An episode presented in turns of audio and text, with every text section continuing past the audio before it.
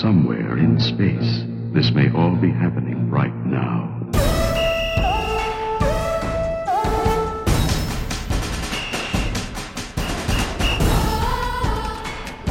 Desde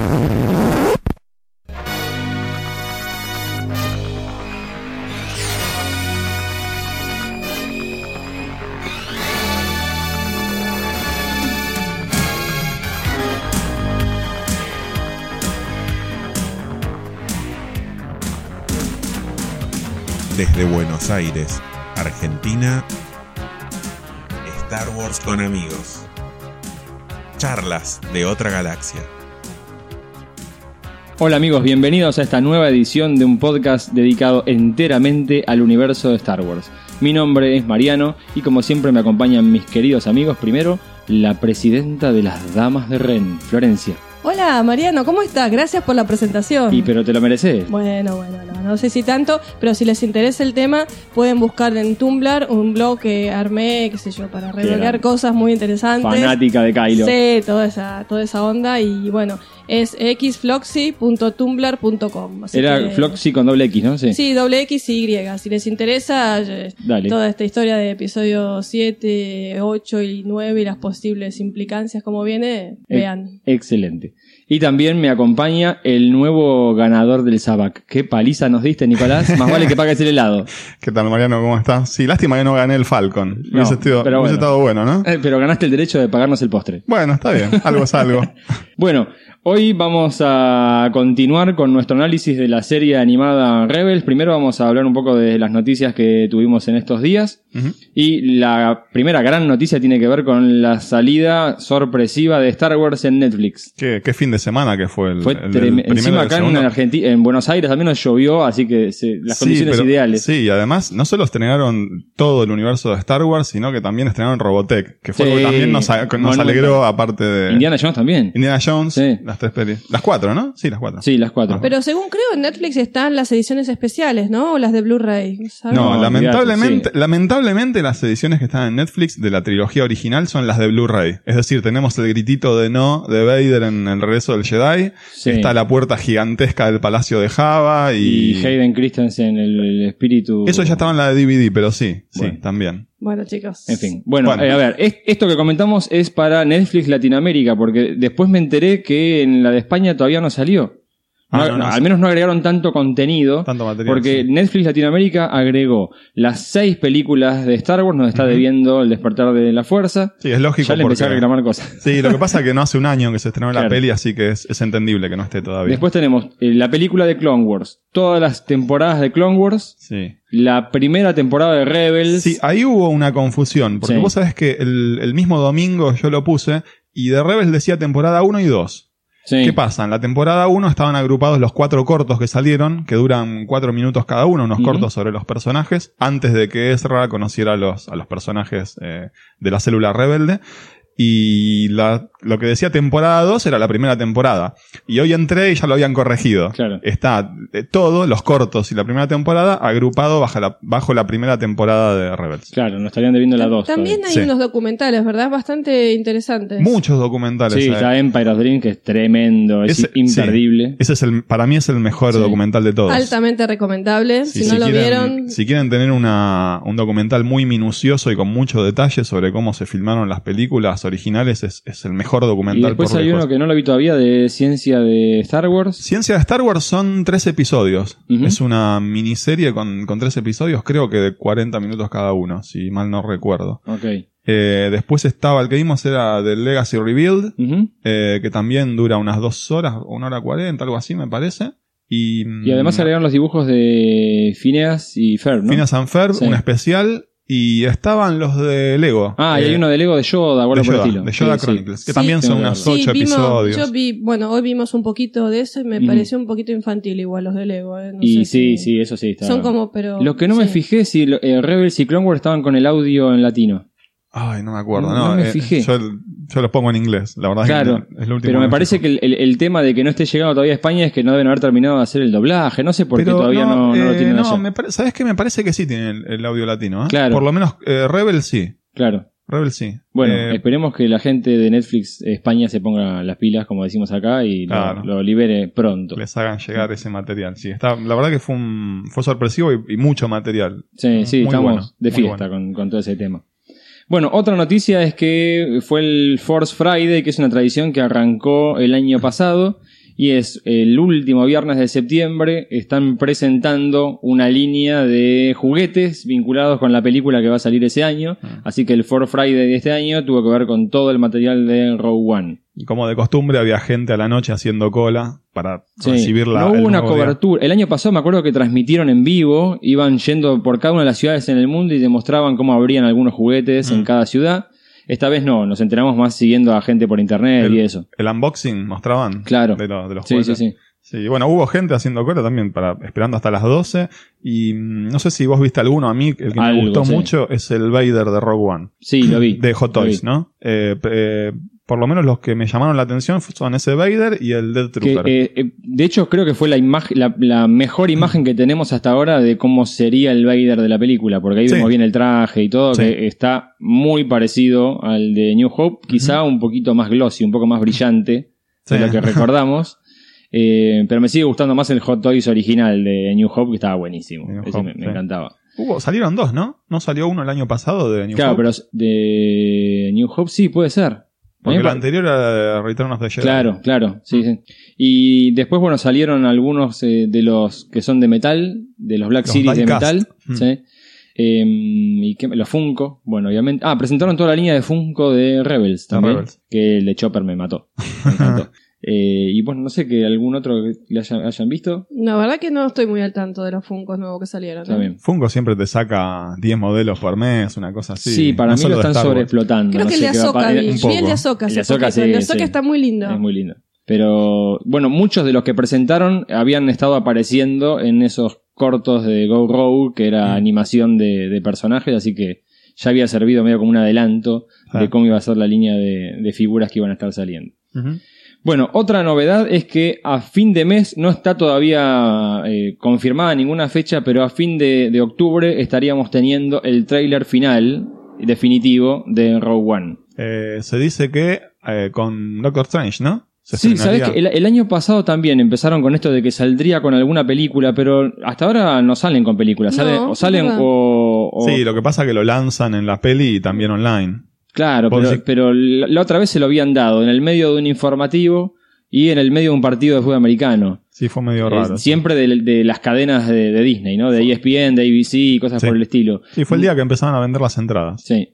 Por lo que estuve viendo, le- el estreno de Doctor Strange tiene fechas muy diferentes en el mundo y en Mm. Estados Unidos se estrena creo que una semana después que en Europa. Ah. Así que no sé si lo van a atar con una película o si será primero online y después lo pondrán en el cine o capaz que sale con la película pero lo tenemos antes online. Puede ser. Pero bueno, lo cierto es que vamos a tener un tráiler definitivo, esperemos que veamos ahora sí un poco más de todos los personajes que van a participar y seguramente nos enteraremos un poco más de la trama. Ya va a ser tráiler en sí, no tanto teaser. Claro. Otra novedad es que tenemos eh, completa la música de Star Wars en Spotify. Oh, Sí. buena noticia. Tenem- tenemos todas las bandas de sonido de las películas, que eso estaba ya hace un tiempo. La del Despertar de la Fuerza la habían agregado, eh, me acuerdo, a- justo con el estreno. Pero ahora agregaron las, está, la, la banda de sonido de Clone Wars, la banda de sonido de Rebels temporada 1 y temporada 2. Bien. Y me puse a hacer un poco más de arqueología y encontré la banda de sonido de Shadows of the Empire. Ah, Uy, bueno. que era buenísima. Ah, bueno, bien, sí, sí. completo. Así que bueno, ya me agregué y me descargué unos cuantos de, de estos discos que son, son muy buenos para, para tener siempre a mano. Sí, la claro. música es de las ediciones especiales. La música es de las, sí, es de las Ah, ediciones especiales. Tienen, eh, no tienen el Aptinec, tienen Jedi Rock. Sa- No busqué específicamente el tema. ¿Y la Está celebración bueno. Ewok? Eh, y tengo que fijar, si está el Aptinec tiene Claro. que estar la celebración Sí, Ewok original. Me tengo que fijar si estaba ese tema. Eh, así Bien. que bueno, tenemos también para cuando no, no podemos ver las películas, podemos escuchar. Escuchamos la música.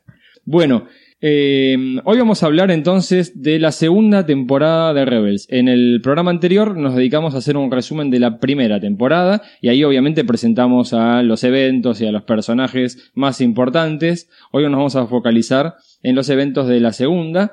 Eh, obviamente, vale de vuelta la aclaración, spoiler alert, no Claro. queremos arruinarle a nadie la historia y esta segunda temporada tiene muchas cosas muy buenas, así que Si, Si no, no- las vieron, por favor, Sí. véanla porque está muy buena. Pausa y nos vemos dentro de un rato. Acá Sí, los esperamos. Pausenos y, y véanla y después nos vemos porque Claro. la verdad que es muy recomendable. Es- para mí, chicos, es mucho mejor que la Sí, primera, muchísimo ¿eh? mejor. Otra recomendación que les hago también es que si no vieron Clone Wars y vieron la primera temporada de Rebels, aprovechen y mírense Clone Wars. Sí.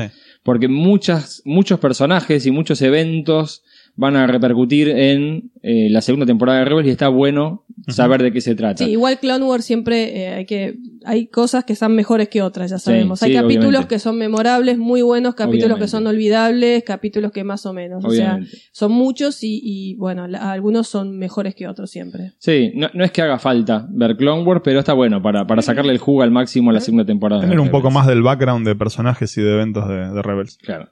Bien, hecha esta aclaración, entonces arranquemos con la, la review de esta temporada, que continúa poco tiempo después del final de la primera temporada, son un- solamente unos meses, creo que son cua- entre 4 y 6 meses después de, de la- del final de la primera temporada, y el primero de los episodios es un episodio doble o película, como lo Sí. denominan, que se, se llamaba The, The Siege of Lothal o el, El asedio de el Lothal. asedio de Lothal, Ujú. o estado de sitio, creo que le pusieron también en alguna de las traducciones. Sí, recordemos que Lotal es el, el, el planeta originario Ezra, ¿no? Que Ezra nació en y donde, Lothal. tra- donde transcurre buena parte de la Casi primera temporada sí, también. sí, sí, sí. Bien. Bueno, eh, algunas cosas que pasan en esta temporada. Empieza eh, directamente con un Kanan que se encuentra haciendo algo que él ya no quería hacer más, que es estar metido en una organización militar. Ujú. Sí, Kanan, recuerden que era este Jedi que de muy joven había vivido a la Orden 66, había sobrevivido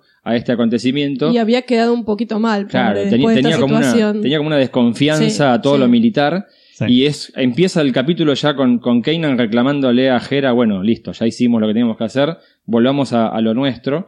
Y de vuelta refuerza un poco más lo que es la personalidad de, de este Jedi. Y otra cosa que vemos al principio, ya en los primeros minutos, es la llegada de Vader. La llegada Sí. de Vader, sí. Viene Impresionante esa Sí. versión estilizada de Vader con los, los visores con ese tinte rojo tan Macquarie que tiene. Sí, Eh, y sí, la verdad que tiene una. La, la estética es buenísima. A mí me, me encantó. sí, Me es, encantó. es, es, eh, es, es- es hermoso verlo realmente, a Sí. un Vader que han respetado tanto al original, tanto de New Hope como la influencia Bueno, de, de, de Macquarie. hecho, de hecho creo que no sé si Filoni o Pablo Hidalgo estaban diciendo que eh, trataron de hacer eso, respetar mucho la línea que Lucas creó en las otras películas.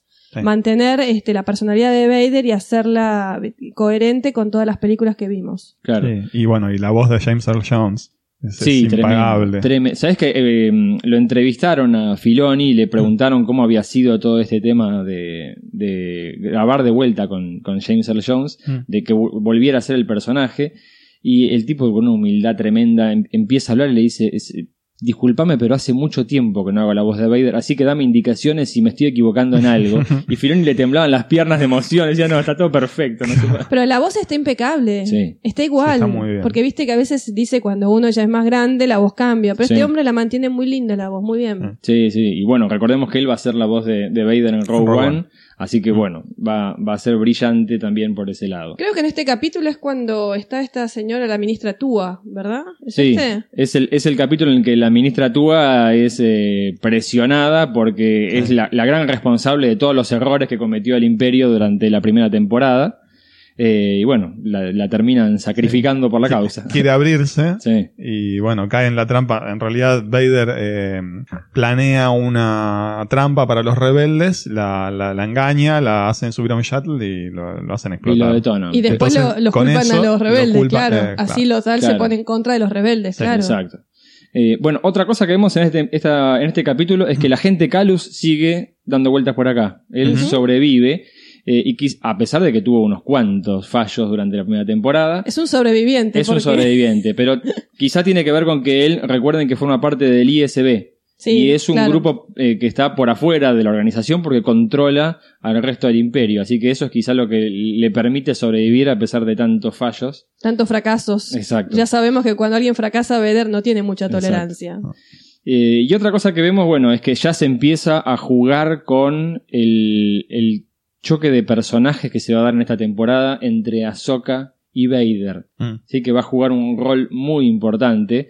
y que fue la gran sorpresa del final de la primera temporada, la aparición de Ahsoka. De hecho, en este es cuando Vader siente la presencia de Ahsoka, ¿verdad? Claro, en un momento Vader va con su TIE Advance a atacar la flota rebelde y la destroza. O sea, es impresionante, es un piloto de aquellos. Sí. Y eh, ahí es cuando ellos se dan cuenta, eh, Ahsoka y Vader tienen como una pequeña conexión a través de la fuerza y ella siente la presencia de Anakin y Vader, eh, creo que Sí, la yo línea... no sé si siente la presencia de que Anakin. no, me parece que Yo no, sabe sé. que es Anakin. O una- Hasta ese momento, ella si- siente una conexión que, la- de hecho que se desmaya, queda Ah, claro, a, a mí me dio la impresión de que ahí es como, no sé si se dio cuenta, pero tuvo un, un destello Un flash, de, de que podía ser. claro. Porque Vader dice, The Apprentice lives. Sí, pero sí, él, claro. él Va- sabe que Vader es- adquiere conciencia de que Pero- ella está- Pero no está que, viva. que yo creo que Ahsoka no sabe que es Anakin. Empiezan No a jugar sé. con eso. Ajá. O sea, eh, claramente se le siembra la duda a Soka de que algo raro está pasando. Era más bien eso. Sí. Era más bien eso, una duda de, de que era Claro.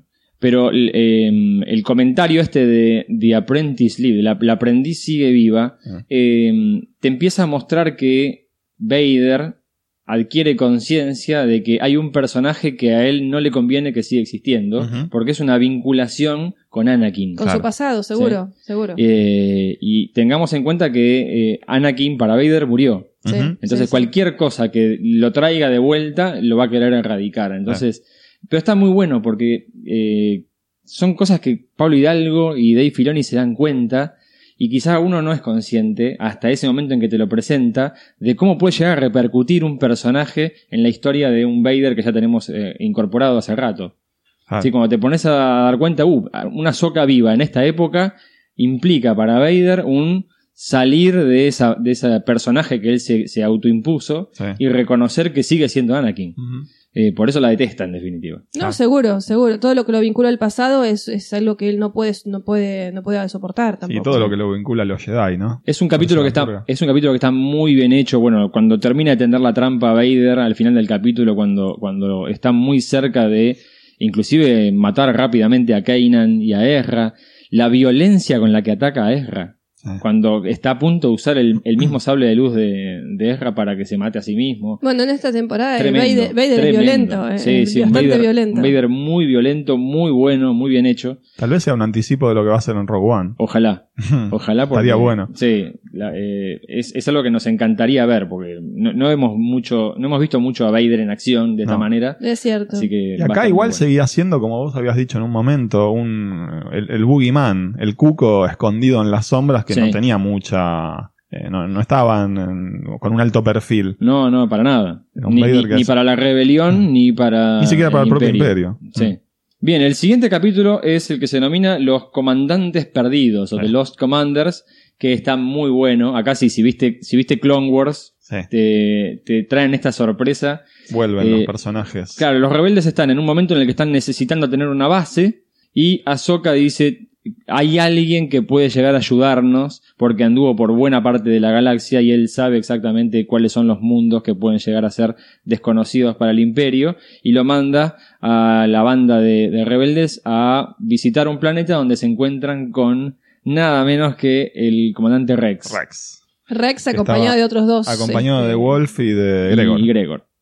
Eh, tremendo el regreso de los clones. Muy bueno, verlos Muy bien avejentados, un poco Muy más subidos hecho. de peso. Si ustedes vieron Clone Wars, saben que Rex era un personaje muy importante. Era uno de los comandantes más importantes de la Clone Era la mano derecha de, De Anakin. de De Anakin, Anakin. y el comandante de la 501. ¿sí? Sí, sí, sí. sí eh, y después los otros dos, yo no recuerdo muy bien de dónde venían. ¿Se acuerdan, chicos? También, sí, sí, eran parte de la. de Sí, la pero habían 501. tenido algún, algún momento importante en Clone no, Wars. yo no me acuerdo Sí. si Wolf o Gregor ayuda a escapar a una, a un- una banda de droides, una- unos capítulos medio raros que había, eh, en que mandan a los droides liderados por Artu y por un general chiquito que iba dentro de otro droide Sí. eh, a buscar, no sé si planos o, o qué es lo que tenían que robar, algún generador de algo.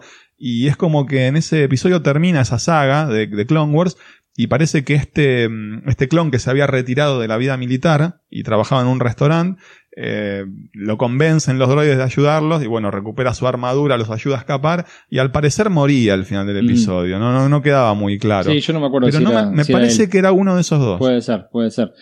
Eh, te presenta dos cosas el regreso de los clones. Por un lado, cuando Kanan le habla de, de Ahsoka, él recuerda, eh, Rex, recuerda que la última vez que estuvo con ella fue en el asedio a Mandalor. Que es algo que no vimos en Clone Wars, pero que en la Celebration Filoni mencionó que era uno de los capítulos que quedaron sin hacer. Ah, Ese que dije que fue muy emocionante para, para Ashley Eckstein, donde te di- cuentan que ella queda liderando la 501 tratando de liberar a Mandalore de, de Darth Maul. ajá. Eh, o sea que cuando hicieron eh, este capítulo de Rebel, cuando lo guionaron, estaban haciendo referencia a ese capítulo Algo que que nunca no salió. salió. Sí. Mm. Creo que en este capítulo mencionan que ellos se han quitado los chips. ¿Se acuerdan los chips que Claro. los hacían obedecer la orden 66? Claro, siguieron los consejos de Fives, de cinco. Sí, sí. Claro, Eh, claro. Bueno, Pero- y por eso, por ese motivo, Kanan no confía para nada en los clones, porque Claro. fueron, al fin y al cabo, los que ejecutaron la Orden Sí, 66. de hecho claro. pareciera como que los clones son como su pesadilla. Ustedes vieron cuando él se pone muy mal, mal cuando está con los clones, no quiere saber Sí. nada. Sí. Sí, después de lo que pasó. Eh, No confía en ellos, nada. Es que claro, de- después de lo que pasó en, en- en la Orden 66, él quedó muy marcado porque los ve como que son traidores hacia los Jedi. Pero bueno, en ese momento es que Rex le confirma que él y ese grupo se habían sacado del chip, así que nunca habían ejecutado la Orden 66. Ujú. Es un capítulo que tiene esta cosa medio de nostalgia, tiene una parte divertida cuando se lo usan a Seb para ir a pescar el alimento. Los, Sí, de carnada para cazar el, el yupa El ese. yupa, un gusano que anda por muy las duna, arenas. muy duna. Muy duna, sí. Muy duna, sí. Sí. tal cual. Eh, muy, muy, muy divertida esa parte. No, no es que aporte mucho a la historia, pero muy interesante, muy graciosa. Y además estaban usando como, como casa el, el, el tanque de la, de la República, el AT, El ATTE, ATT. que lo tenían todo modificado Sí, y era, su- muy- era como una casa rodante Sí, prácticamente. cual, lo usaban para cazar estos bichos. Tal cual. Me hizo acordar al Suncrawler por momentos. Sí, parecía un de, de Sí, Yagua, sí, exacto. Eh, bueno, la voz de los clones la vuelve a hacer Dee Bradley Baker, que es el mismo eh, artista que hacía las voces durante Clone Wars. Y es un personaje, porque hace las voces de todos. Y cuando pensás que Rex y Gregor están hechos por la- interpretados por la misma persona, Sí, no lo puedes creer. Ah. Eh, pero es muy, muy bueno. El siguiente capítulo es una continuación del anterior, se llama Reliquias de la Vieja República. Y acá nos enteramos que Wolf traicionó a esta banda y le mandó un comunicado secreto al imperio avisando de que había, estaba esta celda rebelde, esta célula Ah, rebelde en este lugar. En Y acá planeta- vemos, acá vemos los AT-AT. Claro, ellos Claro. los denuncian, le dicen al imperio que estaban en el planeta Silos y llega Calus con los AT-AT que dice Florencia a cazar a este ATTE. Sí. Eh, Es muy bueno el, Es el genial, enfrentamiento que es hay. genial. Aprovechan una tormenta de arena para esconderse con el, con el tanque este antiguo. Sí. Y bueno, vos ves el, el, el ATTE chiquito contra los AT-AT gigantescos eh, que los terminan, los terminan venciendo. Sí, le- sí, pero, eh, pero además la, la música y la, el misterio así de la, de la persecución y están yendo muy despacio a velocidad AT-AT. Eh, pero sí, el recurso este de meterse en la tormenta de arena y que Kainan y Ezra con la fuerza tienen que utilizar para poder ver en Sí. el medio de, de ese lugar que no se ve nada, está muy bien armado. Eh, y es muy es un capítulo que es muy divertido de ver. ¿Sabes qué? a qué- ¿Saben a qué me hizo acordar? Salvando las distancias, por supuesto. A la película Mad Max. Claro. ¿Se acuerdan claro. de Mad Max? desierto. La- Es cierto, la última. La última, Tiene una escena parecida. Muy es parecido, es muy cierto. parecido. En Mad Max creo que es posterior, no sé, o no sé, o de la misma época, no sé. Sí, más o menos. Igual Rebel lleva un año previo de producción, Claro. así que debe haber sido coincidencia. Pero me hizo acordar muy esa parecido, escena. es cierto, es verdad.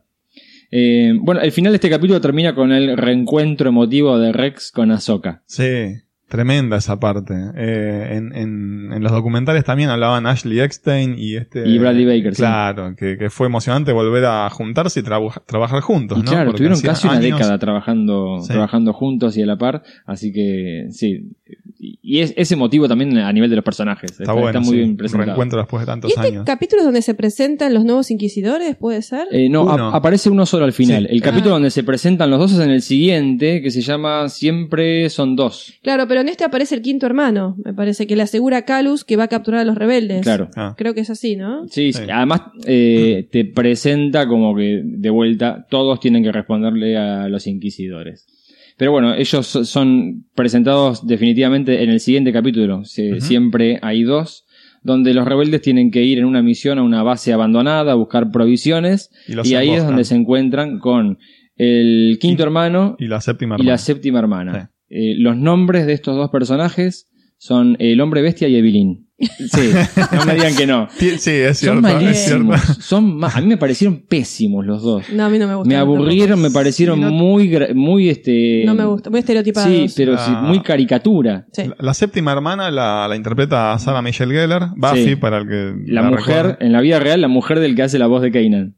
Ah, no me digas. Ah, claro, La sí. mujer de Freddie Prinze Jr. Sí, trabajaron Sí. juntos en Scooby-Doo. Claro. Tenés Es verdad. razón, es Sí. verdad. Bueno, y también, vos la ves y es un personaje malo porque sí, que lo. eh, En Pero ese, es Evelyn, es, es Evelyn Sí, de sí. He-Man. Sí. Para mí es el mismo Sí. tipo de personaje que no, no asusta, que no. No, a mí no en me Y el otro ni episodio, hablar. en, No, el en otro ese peor episodio en particular lo captura ella a, a Ezra, A y también le, lo amenaza, Y lo tiene esos tortura. droides sondas ahí que la ayudan. No, me pareció malísimo. Si el vos lo comparás con el Inquisidor, la verdad que el resta bastante. Claro. El tema es ese, el Inquisidor era un buen El personaje. Inquisidor era muy buen Era Pero personaje. el Inquisidor es el personaje. que estaba por encima de estos. Sí, bien, jerarquía sí bien. es cierto, pero era buen personaje, me parecía que tenía mejor personalidad. Estos dos son dos monigotes. Totalmente. Sí, por eso a- a- no, no me, no me transmite que estén en riesgo en ningún momento. Cada vez que aparecen estos inquisidores a partir de ahora en esta temporada, ¿Sabes qué, ¿sabes es qué como, me, bueno, me resulta esto? Cuando hablamos, ¿se acuerdan del camino del héroe? Como el, el- el- el obstáculo que tiene que superar el héroe, que es un Sí. obstáculo sin importancia, pero Mm, tienen que estar ahí. Claro. No tienen personalidad, no tienen, no tienen eh, ninguna Claro, pero si- motivación. Pero si no, pero si no sentís riesgo por parte de los protagonistas, yo, yo no, la verdad que no, salvo la primera vez los presentan, bueno, pero después de eso, nunca sentí que estuvieran en peligro cuando estaban estos dos. Sí, lo que pasa es que no, no tienen, no son personajes con motivaciones, no tienen eh, aristas estos personajes. Pero podrían tenerlo, porque fíjate que te los numeran, te dan una indicación de que hay un, un rango jerárquico y que están trepando y que evidentemente la muerte del Gran Inquisidor de la primera temporada dejó un vacío que lo tienen que llenar y compiten y se matan entre ellos. seguro. O sea, tenés, tenés un background como para generar unos personajes muy complicados y muy complejos. Pero por ahí no Y era el objetivo de la serie en este momento. Sí, no sé. Es como, eh, yo te dije, o sea, para mí es presentarlo como obstáculo para los héroes. Sí. Nada más. Eh, ah, tienen otra cosa también. Eh, no podés cari- cari- caricaturizar a Vader. Es cierto. ¿sí? Mm. Claro. Entonces, eh, como no podés poner a Vader a cada rato y que Vader esté perdiendo, tenés que poner a otros personajes que les pase lo mismo. Claro. Es un recurso. Pero, claro, Es un recurso. pero sí, no sé, por encima poner dos, no sé, para mí son, son Evelyn y el hombre bestia, y es como que no me puedo sacar esa imagen. Eh, bueno, el siguiente capítulo es el que se denomina Los Hermanos del Cuerno Partido, que es Sí. cuerno, sí, cuerno partido, cuerno, Cuerno roto, cuerno partido. que es el nombre que tiene la nave de Visago. Visago. Visago era un personaje de la primera temporada, aquel de Baroniano. Un contrabandista, de- también un personaje del bajo mundo. Sí. Y bueno, sí, Ezra eh, recibe una llamada de auxilio de la nave. Y bueno, cuando llega se encuentra con otro personaje de Clone Wars, Genial. otro gran regreso. Nos Genial. encanta. A mí me encanta, Sí, a mí me, me encanta. encanta. Nos encanta este pirata galáctico. Sí. Hondo Onaka. Sí, Ah. Hondo Onaka. Un japonés el nombre. Sí, Wigway, es ¿no? muy, Es sí. Es muy simpático. Sí. Es, es tan, Sí. a mí me parece Está, muy divertido. está muy, muy bien el personaje, tanto en Clone Wars como esta continuidad que le han dado, un poco más avejentado. Eh, y además que ha caído, porque en Clone Wars era el líder de una organización de piratas Sí. importante. Ahora cayó en desgracia, está, pobre. pero sí, pobre, Ahora es un nave. contrabandista Recordemos- solitario. Recordemos que. Hondo es un Wekwai. Wekwai. Sí. Y, y bueno, sí, como dice Mariano, estaba como en su apogeo en Clone Wars. Ahora parece que perdió todo, está en las últimas, Claro. tipo contrabandista medio ratonil, Sí. que bueno, nada, o sea, sobrevive como puede, pobre hombre. Sí. Pero, no sé, te transmite, está, está muy bien, es uno de esos personajes mágicos de Clone Wars. Lo que pasa es que tiene muchas aristas. Sí. Porque Viste que él habla de, de Obi-Wan como un amigo. Sí, Para sí, él era un amigo cual. Jedi. Bueno, después de Sí. a todo pesar lo de que todos los problemas que tenían. en Clone No, pero que él sí. era así, tiene una personalidad muy definida. Es Sí. todo lo contrario a otros personajes, como dijimos recién, que no tienen ninguna arista. Este personaje como que tiene una profundidad, que vos sabés que es un personaje estafador, pero es simpático y al mismo tiempo tiene buenos sentimientos, Sí. porque parece que tiene un cariño por Ezra, trata de, de ayudarlo. Sí, Entonces sí, sí. es un lindo personaje. Sí, sí, es muy lando. Ujú. Totalmente. Tiene Claro, sí, nos recuerda mucho personaje.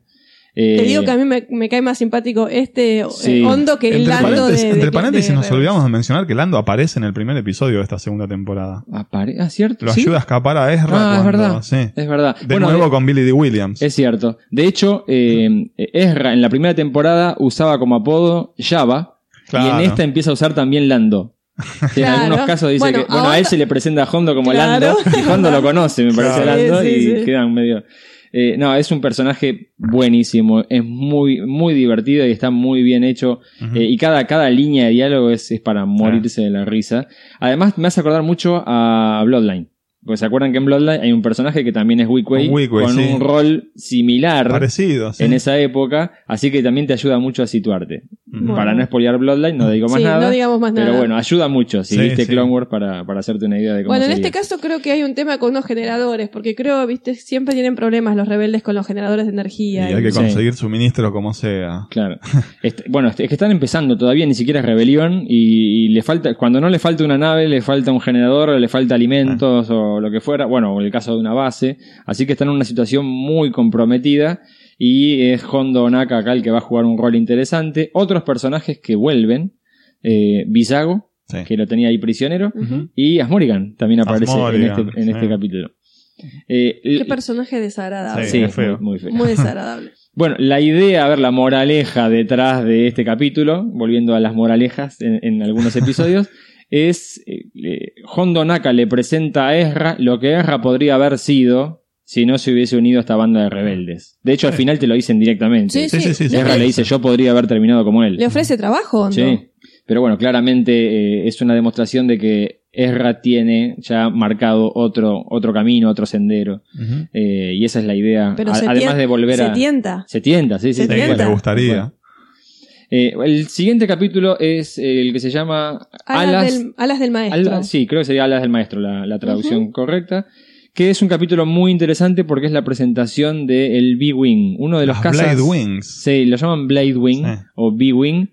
Una de las naves eh, con menos participación en las películas, pero más reconocidas por todo el mundo. Sí. Era espect- hasta el, el juguete, todo era espectacular. Es un diseño. The Jedi aparecían. Sí. Eh, y bueno, en, en X-Wing yo la usaba un montón. Es un bombardero Es un- genial. es, claro, es un cazabombardero. Es una nave pesada, sí. Claro. Eh, Es menos maniobrable que la, que la X-Wing. Pero era más maniobrable que el E-Wing. Que el que, sí, también era un cazabombardero, bombardero. pero, pero mucho más Este era más de propósito general, si bien era Claro. bombardero. Tiene la, la particularidad de que la cabina se mantiene siempre a nivel, mientras que rota todo el cuerpo El de la nave.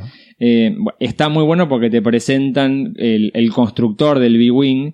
Eh, es, un, es un capítulo en el que Hera tiene que ir, como la gran piloto que es, a, a demostrar que, esa nave es ideal para la rebelión. Era un Mon Calamari que estaba en un planeta y que la construye y Sí. estaba buscando un piloto muy calificado para poder probarla. El planeta ese tenía mm, algunas particularidades en la atmósfera. En la- ¿no? Sí, sí, porque tenía descargas Era- era eléctricas. difícil volarlo, claro, Sí, todas las naves que entraban eh, tenían una- un problema y terminaban estrellándose.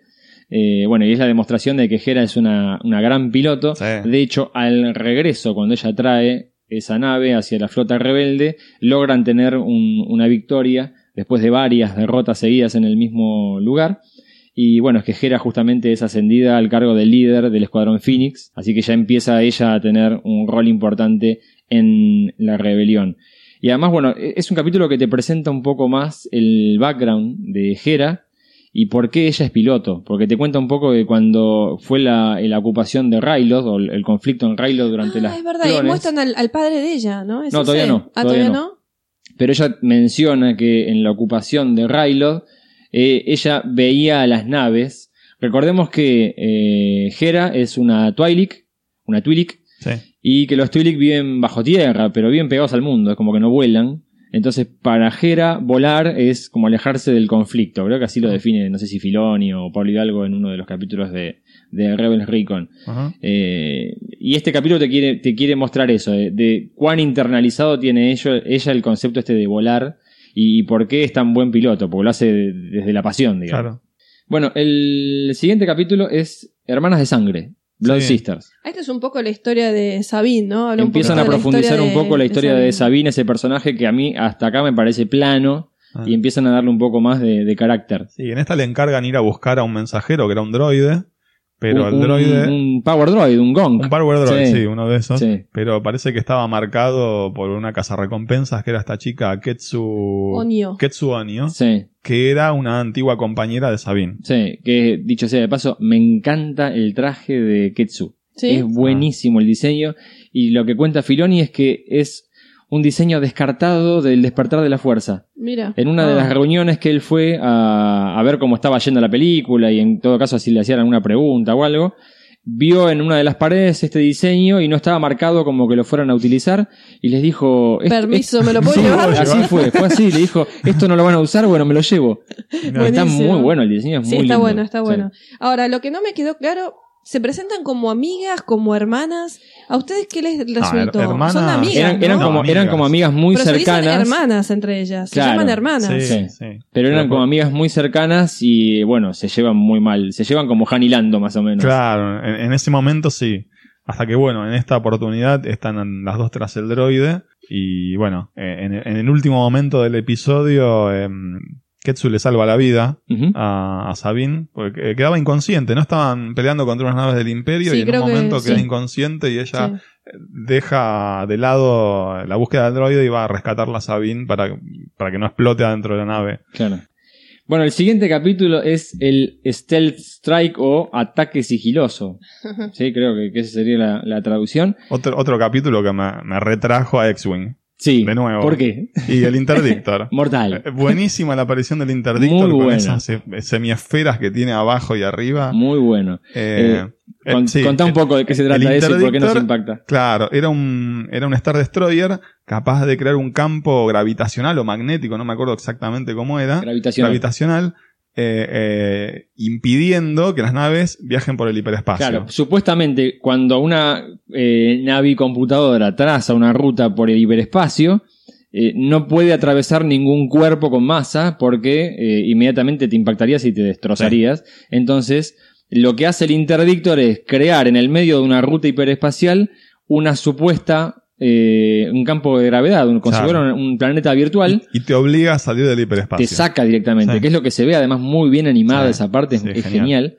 Eh, y era algo clásico de los juegos de rol y de algunos videojuegos. ¿Qué pasa? En el X-Wing vos para poder escaparte o para eh, conseguir que un transporte pueda escaparse tenías que destruir sí o sí el interdictor, si no no podías entrar al hiperespacio. Era, Claro. era la única manera. El- porque es, es la trampa. Claro. Es, lo, quizá es lo que estaba en la batalla de la Estrella de la Muerte de, de Evitando, Endor, sí, evitando que se escaparan los rebeldes. Sí. Eh, eh, Era un diseño muy bueno, muy original Muy de los juegos de rol y Era de los más chiquito que el Star Destroyer. Sí, era más chico, era más chico. Mm. Bueno, y es la, es la aparición de esta nave que eh, es una de las primeras indicaciones de que claramente el universo expandido sigue vivo Sigue y que a medida, a medida que pueden lo van trayendo. Eh, Sobre todo en Rebels. Sí, sobre, Sobre todo. todo en Rebels. Sí, sí, tal cual. Eh, Bueno, y en, bueno, esta- en este episodio también lo que pasaba es que Kanan empezaba a confiar un poquito más en Rex, ¿no? eh, le cuesta, le cuesta Sí, porque pero- lo que establecen al principio del capítulo es que siguen peleándose entre ellos dos. Pero en este en particular él lo va a rescatar a Rex cuando se Claro, lo llevan prisionero. Porque lo que te presentan hasta ahora es que Kanan está instruyendo a Ezra como Jedi, pero Rex le dice, mira, los Jedi también son guerreros. Mm. Sí, déjame que te enseñe por ese otro lado. Y hay como una competencia ahí de, de dos padres sustitutos por, por el aprecio de, de lo que sería el, el aprendiz. Eh, y sin embargo, este es un capítulo que trabaja justamente el equipo que ellos hacen muy bien. Mm. Genial verlos a los dos con armadura de Trooper. Sí, muy bueno. Sí, Sí. Muy, muy bueno este capítulo. Eh, pero lo que busca, la, la moraleja detrás de este capítulo es justamente que ellos dos pueden unirse y potenciarse en el trabajo en equipo. Empieza a confiar un poco más Kanan en Rex. Como diría He-Man, la unión hace la fuerza. tal cual, tal cual. Bueno, el siguiente capítulo es Future of the Force, el futuro de la fuerza. Un capítulo con una temática fuerte, para mí arruinada de vuelta por estos dos inquisidores que lo transforman en un capítulo más de He-Man. Porque la temática es, eh, los inquisidores están buscando bebés que son sensibles a la fuerza Chicos, para secuestrarlos. antes que sigamos un minuto más, este capítulo a mí me recuerda directamente a un capítulo de Clone Wars. Sí, totalmente. Hay un capítulo igual. Iguales, Sí. igual, igual. Se ve que el tema de este, secuestrar niños era algo muy común, no sé, en el, en el Bueno, lado es que, oscuro. es que en Clone Wars te muestran inclusive una máquina que está usando Palpatine que, para extraer algo de esos bebés. Mm. ¿sí? Claro. A- acá lo que te quieren mostrar es que esto sigue, sigue Claro, vigente. Claro. Que, que Palpatine no es solamente está cazando a los Jedi, sino que además está capturando a todo joven que tenga sensibilidad a la fuerza para utilizarlo para su propio provecho. Sí, y evitando que se vuelvan Jedi. También. Sí. Sí, de nuevo, los inquisidores hacen un papel. La, un la poco- temática es tremendamente oscura. Sí. Totalmente. Empieza horrible. con un secuestro ahí en el medio, Sí. matan a toda una tripulación y después te das cuenta que es un capítulo que es muy fofito. A mí Sí. no me... Salvo, a mí me gustó el final en donde Ahsoka salva, Sí, salva sí, el día. eso sí, eso sí. Que los, los vence sin mucho Creo que es el primer momento en el que Ahsoka enciende los dos sables de luz Los lightsaber blancos. blancos, sí, buenísimos. Muy Eh, y como decís vos, demuestra la superioridad de Ahsoka en combate frente a estos dos que todavía les falta mucho para, Sí. para llegar Están a la un poco altura. verdes. claro. Sí, Tan bastante. crudos, como. Bastante. Eh, pero bueno, es un capítulo que prometía bastante desde el argumento y a mí no me Mm. terminó de Me parece que el cerrar. capítulo de Clone Wars es mejor en ese sentido. Sí, ¿no? sí, sí, sí. Es un poquito mí más gustó. fuerte, más, más Sí. sólido. El siguiente capítulo es eh, Legacy o Legado, Legado. que tiene dos historias paralelas. Por un lado, bueno, en, en el capítulo este anterior de, mm, de los bebés, Les Ezra comete, claro, Sí. Ezra comete un error, hace un Ah, comentario el- y droide- vende. el droide de la séptima hermana escucha, lo graba diciendo que iban a ir a Garel. Claro, Sí. le- le- sin está. querer Ezra comete este, este error que permite que el imperio sepa dónde están los rebeldes hasta ahora. Así que en el capítulo este legado vemos el ataque de los imperiales a Garel. Eso es por un lado. Pero por otro lado hay una historia paralela que tiene que ver con los padres de Ezra. Claro, cuando él se escapa, vuelve al hotel y ahí encuentra a un prisionero. Porque él tiene una visión. Él tiene una- un Él tiene una sueño, un sueño sí. que él cree que es profético. Sí, como que los padres siguen vivos. Bueno, se entera también de que mm, Hera y Kanan habían estado averiguando a ver en qué prisión podrían estar los padres de Ezra. Sí. Y tienen, como vos decís, había, tenía una visión del, el- era el prisionero X10, B10, ¿cómo Ah, era? no me acuerdo. Bueno, tiene una, no me una denominación, ese prisionero era el ex gobernador del Otal. Claro. Bueno, de hecho, ahí cuando él llega al hotel, hay un, un animalito Love que le un gato, Ay, el gatito blanco. Me sí. gustó, me Sí, gusta mucho. sigue, Sí. claro. Hay peluches del gatito, ¿no? Sí, sí, sí, los venían en la última. Celebration. Ah, me buenos, gustaron son muy mucho. buenos. Bueno, son los, son los animales con los que Kanan le enseña a Ezra a conectarse con- a través de la fuerza con los seres vivos, Claro, que son los que tenían más a mano en, en lo tal. claro. Y bueno, y encuentra a, a este prisionero eh, Raider Raider Asadi, Ujú. que era el ex gobernador de, del Otal, y les cuenta lo que pasó, eh, que nos, nos lleva de nuevo a la primera temporada en la que Ezra y la banda de rebeldes capturan una, una torre de transmisión imperial y Ezra envía ese mensaje pidiendo que, que se le rebelen contra el imperio y lo que le cuenta es que los padres de Ezra estaban vivos y escucharon el mensaje de Ezra. Tremendo. Sí, es, es- duro. Es muy duro, es muy duro el capítulo. Peor cuando les cuenta que ese mensaje los incentivó a crear una revuelta en la prisión y que en esa, en esa revuelta ellos mueren y Ryder escapa. Tremendo. Bueno, Es- una, es- una- es una bastante gotita más duro para, para Ezra, pobre. Sí, una Sí. gota más para conflictuarlo al muchacho. Sí, una- sí, un poquito sí. más. Esta- este chico le están pasando todas, está pasando pobre. mal por ahora. Eh, bueno, el siguiente capítulo se llama Una princesa en Lothal y como su nombre indica es la aparición de una, la primera de la- los tres grandes héroes de la trilogía original. Su Alteza Real. Su Alteza Real, la princesa Leia. De pie, por favor. De pie aplauso. Bueno, leía que todavía no era senadora. No, Leia era un princesa, era lo llaman un, sí, un asesor, sí. un asesor, Asesor diplomático. diplomático de- Hasta ese momento, eh, Bail Organa seguía siendo el senador, senador, claro. por Alderán. Eh, una Leia que tiene la edad de Ezra, tiene en este momento 15 años, A mí un eso, poquito más. Sí, a mí A no me cerró mucho. A mí tampoco. El tema de las edades a veces en Star Wars se complica. Yo cuando la vi me pareció más grande Un que poco 15 más grande. años. Sí. Sé. Más madura seguro, porque ya tenían claro que quería la rebelión, de que quería unirlos a todos contra el imperio, y de que tenía este plan para que secuestraran una, tres cargueros. Claro, porque dice, lo que dicen es que eh, tiene mala suerte la princesa Leia y Siempre le cada, cada vez que va a una misión diplomática los rebeldes le roban la nave. qué, qué Eh, casualidad. Así que eh, muy divertido, porque le meten un cepo los imperiales a- Sí. a, las naves de, de Leia para que no se lo lleven.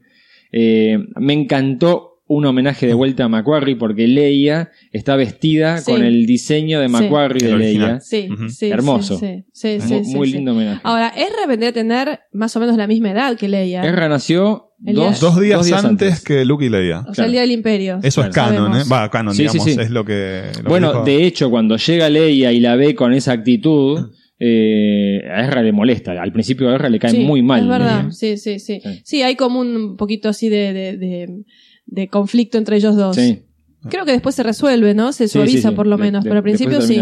Pero en este capítulo yo me pareció que Leia es más grande que Ezra y sin embargo tienen prácticamente la misma edad. Sí, sí, tanto estéticamente como eh, la forma en la que se maneja. Sí, sí, sí, no sé, pero bueno, bueno. pero las mujeres maduran antes que los hombres. Bueno, depende cuál Puede es. ser por eso.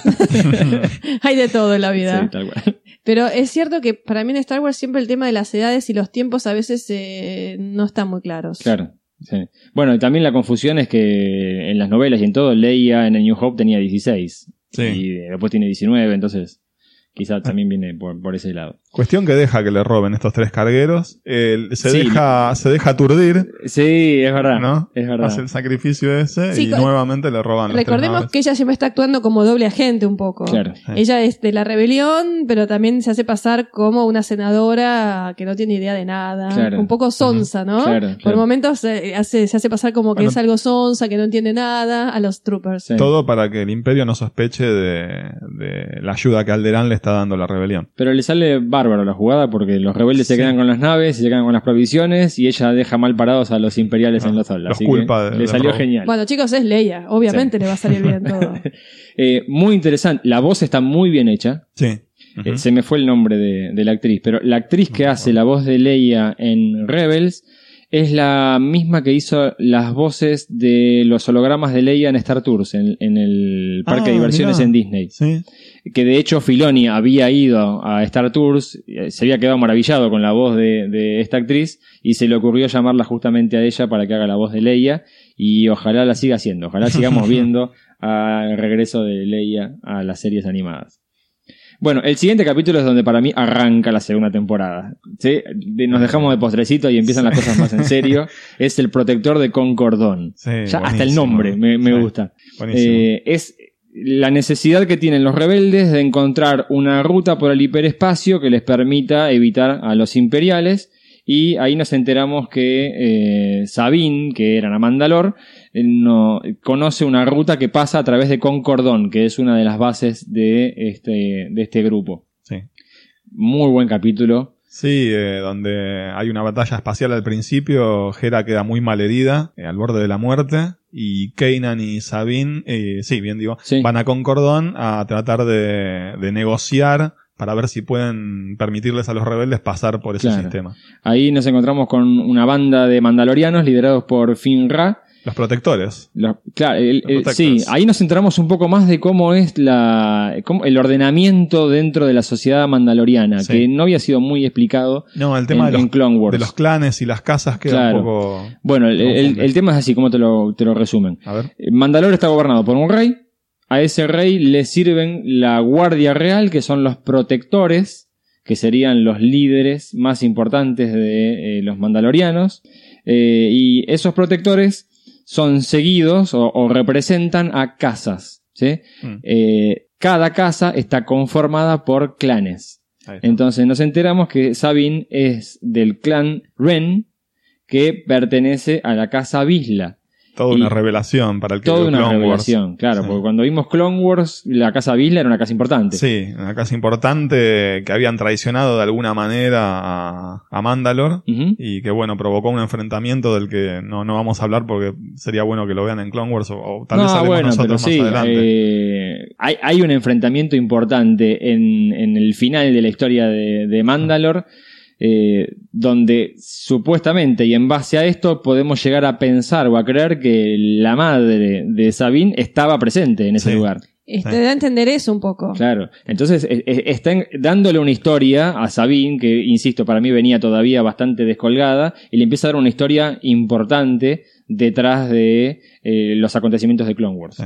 Eh, bueno, es, es un capítulo muy interesante porque vemos a, a Sabine peleando como una mandaloriana. Reta duelo al protector Sí. eh, y bueno, y terminan, se lo terminan llevando Lo- con lo Kanan. terminan secuestrando lo secuestran y se lo llevan para que les den la posibilidad de pasar por Concordón. Para forzarlo. Aparte está bueno porque te muestra un poco cómo son los códigos de honor en Mandalore. Claro. El tema del duelo, el tema de- del honor de, de cada casa y de los clanes. Sí, sí, es que para mí Mandalor desde Clone Wars es Prusia. Yo los veo. Hasta son todos rubios. Vos las- sabés que yo pensé Sí. lo mismo también. Son prusianos, son el ejemplo máximo del orden militar, es re marcial. Son muy germánicos, Sí, sí, para sí, mí sí, sí. se, basaron, se basaron en eso. Eh, Fen, ¿cómo era el protector? Fen, en este caso, Finra. Fen Y. Privisla era el, el de Clone Wars. Previsla, ¿eh? sí. Eh, otra cosa que queda claro en este capítulo es el rol que juega Mandalor en esta época.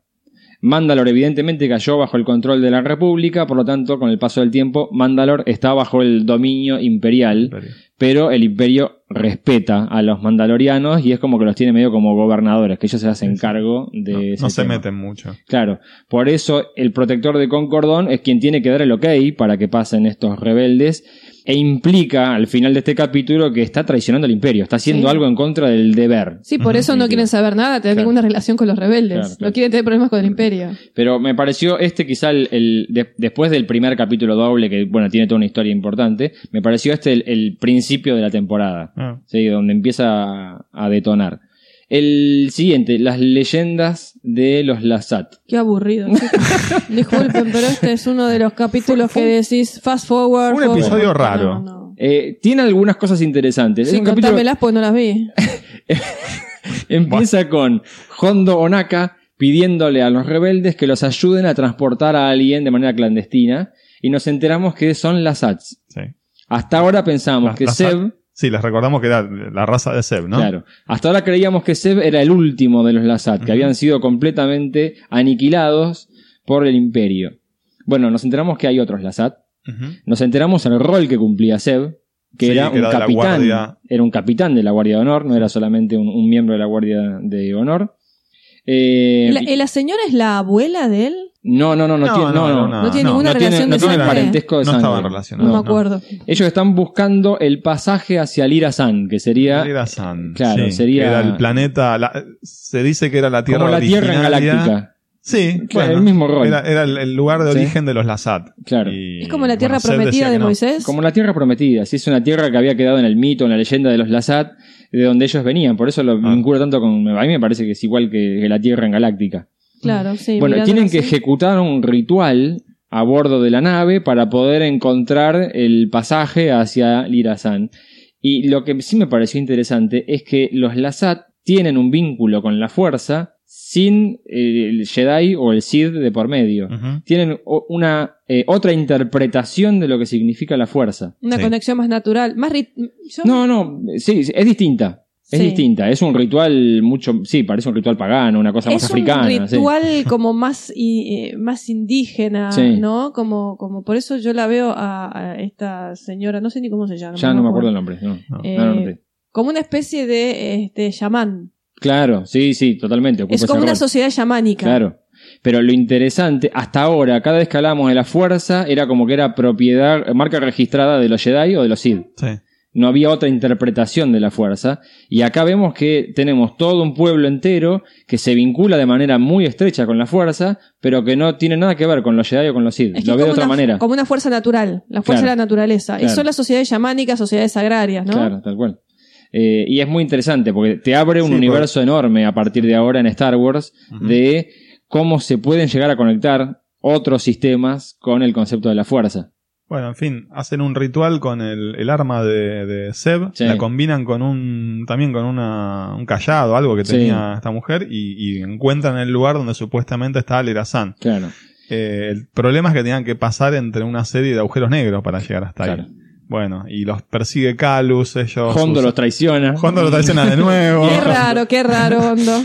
Eh, lo, Calus los persigue y utilizando esta, este campo protector que crean con el arma de Seb y, y de esta... Que no nos acordamos el nombre. ¿eh? No me acuerdo el nombre, qué barbaridad. Eh, bueno, pueden llegar hasta Lida-san. Claro. Bueno, Eh, y es la tranquilidad para Seb de saber que no es el último de su raza. eso a, a mí me resultó muy raro. Eh, Mm. Me pareció que el capítulo fue como medio apresurado el final. Lo- lo- Sí. Me pareció que lo apuraron demasiado. Llegan ahí, los ves a Ezra y a, y a Kanan en, el- en la nave, esperándolo a, a Seb que vuelva. No ves el planeta, lo ves de lejos, no, no ves a todos los Lazat que están viviendo ahí. Eh, parte porque Seb creía que no Claro. había más, que los iba a llevar a ellos dos y se iban a quedar solos en ese planeta. Claro. Pero me, sí, como me- que terminó muy rápido. Se quedaron y sin raro. tiempo. sí. Me quedó, me, me dejó Y esa lo- sensación. a ver, era mucha historia para un capítulo, pero dos capítulos de esto era infumable. No, chicos, me duermo. Me Claro. duermo. Pero aunque sea mostrarme un par de fotogramas de- del mundo este en donde están Sí, viviendo puede los ser. Bueno, capaz que se lo guardaron para más adelante. Pero lo bueno es que Seb no es el último. No carga con esa mochila de. Y más si sabes que era el capitán de la Guardia de Honor. Sí. Es, es- es una cruz muy grande saber que todo tu pueblo ha sido erradicado y vos quedaste vivo. Ah, chicos, Bueno, me están y- conmoviendo mucho. Continuamos. Bueno, míralo de vuelta. No. Bueno, vuelve y se propone que cada vez que encuentre un Lazat, indicarle cómo llegar Claro. a, al Irazán para que Claro. viva con su raza. Bueno, el siguiente capítulo se llama The Call o El Llamado. el llamado. Es un capítulo que. Raro también. También extraño. también con extraño. criaturas extrañas. A ver, Sí, los sí, rebeldes sí, tienen eh, un- una necesidad de conseguir combustible. Entonces, eh, a- hacen un ataque a una refinería. Y ¿De es qué? una refinería que está siendo administrada por el consorcio minero. El gremio minero. El gremio sí. minero. Sí. Eh, bueno, algunas cosas muy interesantes hasta ahí de esta parte de, de este capítulo. Los TIE Fighters del gremio minero me encantaron. Esos Ah, sí, que TIE, TIE amarillos Son buenos, están lindos, están que le falta sí. una falta parte un del panel. Sí, Sí. sí, son son Muy lindos, bueno. Si sí. jugaste al Battlefront te das cuenta de que sacarle esa parte te, te aumenta la visibilidad enormemente. Sí, a los costados. Pero recordemos que esos paneles son estabilizadores, así que no vas a poder tener una maniobrabilidad tan buena al Todo- perder esos paneles. Todo tiene sus pros y sus contras. Exacto. Pero muy buen diseño, muy original, Son muy, muy interesante. Eh, bueno, ahí es donde conocemos, eh, en este mundo donde ellos van a, a buscar el combustible, a los Purgil, Purgil, Sí. Esas que son una mezcla de sí, son una mezcla de ballena con calamar, porque tiene como unos tentáculos. Sí, que andan por el espacio. Sí, O sea, no, una- en, realidad está, eh, a ver, es un planetoide que tiene una Tiene atmósfera una- muy delgada, Sí. que tiene gases que no son eh, respirables para los seres humanos, tienen que usar una mascarilla, pero tiene una atmósfera, en fin, y ahí es donde al principio los vemos volando. Por eso los héroes a veces interactúan afuera de la nave, pero no están en el espacio exterior. Ah, Creo que estos Purgil son atraídos por la, por la, por, por algo del planeta, ¿no? Por algún Bueno, tipo los de gases, se claro. Los gases, sí. gases. Eh, bueno, es un capítulo que refuerza bastante el concepto de que Ezra tiene una habilidad especial para conectarse con otros seres vivos. Sí, sí, en la sí. primera temporada habíamos visto bastante, eh, fundamentalmente con la parte de los Firnox, pero acá vemos que evidentemente la habilidad de Ezra es esta, Sí, esa, sí. eh, es- esta Conexión con sí, los- es una conexión especial que tiene. con los seres vivos, sí, sí, sí, una conexión mental, ¿no? Y, y eso creo que es lo que salva el día. Claro. Eh, de hecho, justamente en, en el final de este capítulo es que se enteran que estos Purgil son capaces de viajar por el hiperespacio. En una cosa. No sé qué habían estado tomando. No, en el eh, yo creo que hubo una sesión de hongos alucinógenos Claro, de los productores ese café, no día. sé qué pasó. Pero fue muy raro cómo entran, raro. ¿viste? Porque eh, es muy volver al futuro. Es como que le salen unas Sí. luces del cuerpo y Sí, ¡fua! entran sí. al hiperespacio. Hubo una, es muy un raro. consumo de hongos alucinógenos. Después ¿eh? en Rebels Recon ellos dijeron que se habían planteado esta idea de qué pasa si el hiperespacio es, algo, es un concepto muy antiguo y va más allá de lo tecnológico. Y lo pueden usar otras Claro, criaturas. que, sí. que en realidad ellos imaginan que los primeros navegantes vieron a estas criaturas hacer esto y a partir de ahí empezaron a investigar. Igual el concepto está bueno. A mí cuando lo vi Sí. me pareció como muy loco. Es original. eh, pero es muy original. Y nunca se Sí. me hubiera ocurrido que en el espacio hubiera criaturas tipo ballenas. Sí. Había algunos seres parecidos en una de las historias de Lando. Yo tenía un libro con la trilogía de Lando. Creo que era The Flame Wind of Tomboca Ujú. o algo así. No me acuerdo en cuál exactamente. Que también había tipo unas ballenas que Es andaban que, por el es que espacio. uno de los diseños, no sé si en el espacio, pero uno de los diseños de Macquarie era que había ballenas voladoras en, en Bespin. Ah, es de claro, sí. Sí, sí, tenés razón. ¿Saben a qué me recuerda esto? Siempre se habló de que en ciencia ficción el espacio es como el mar en las aventuras. Mm. Entonces otra vez asocia el mar y el espacio, Claro. ese lugar incógnito, ese lugar misterioso donde pueden haber Claro. seres desconocidos, como que el espacio es ese lugar donde viven estos seres desconocidos. Eh, está bueno el concepto, ¿no? Del espacio como el nuevo mar, porque antes, an- antiguamente, en el siglo XIX, el mar era el lugar desconocido. Claro. La Para frontera. los- la frontera, Sí. para los navegantes, para los aventureros, el mar era la frontera del Claro. lugar donde, de lo desconocido. Entonces, como que otra vez se rescata esa idea de el espacio como ese lugar inexplorado. Sí, sí, sí, es un capítulo que está bueno. Igualmente, insisto, yo le recomiendo a la gente de Lucasfilm que chequee la fecha de vencimiento de lo que están comiendo, porque sí, un capítulo medio extraño. Bueno, el siguiente capítulo es Homecoming o Regreso al hogar, Regreso, Regreso a casa. casa. Sí. Un capítulo que está muy bueno también. Está bueno. Eh, volvemos a hacer referencia a Clone Wars. Sí. Eh, acá necesitan, la idea de la banda rebelde es robar un carguero, una especie de transporte. Esa nave vos la conocías, a mí me No. Es, un diseño nuevo, me parece. Creo que sí. Está Yo no buenísimo. recordaba, Tiene una forma como triangular. Y es un carguero que lleva naves adentro. Claro, es, como, como, una un gran hangar flotante. Exacto. Un hangar es un volador. hangar flotante. Sí, muy bueno.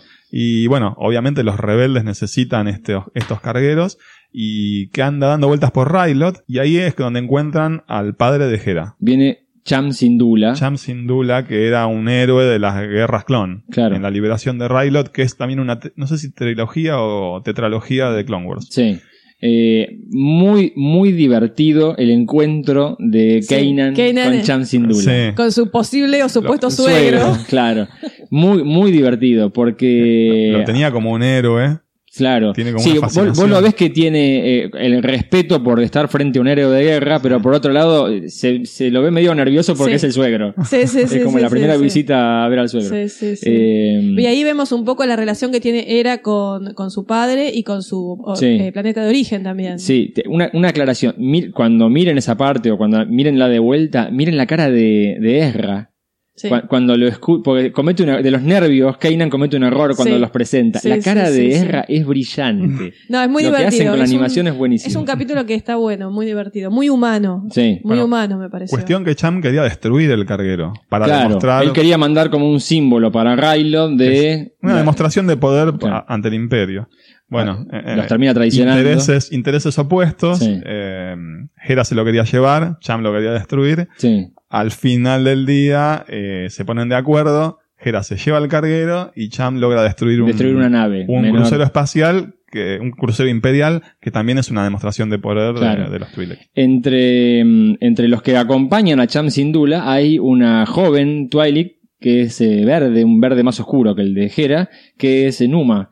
Y esa la vimos como una nena En Clone Wars. en Clone Wars. Sí. Es verdad. Sí, Sí, es la nena sí. que acompaña a Kenobi. Sí, Yo lo volví sí. a ver ese, esa, esa saga. Y también en un momento Cham llega a la aldea de los Twi'leks Sí. y había una nenita. Y yo Sí. dije, ¿será Hera? Y tiene otro color. No, no, después, además aclaran que no, que, Que no era. Que como todo buen líder y político, él levanta chicos y los besa Sí. y todo, pues típico de lo que tiene que hacer un líder en, en todo, en todo mundo, pero que no era Hera justamente ese, ese personaje.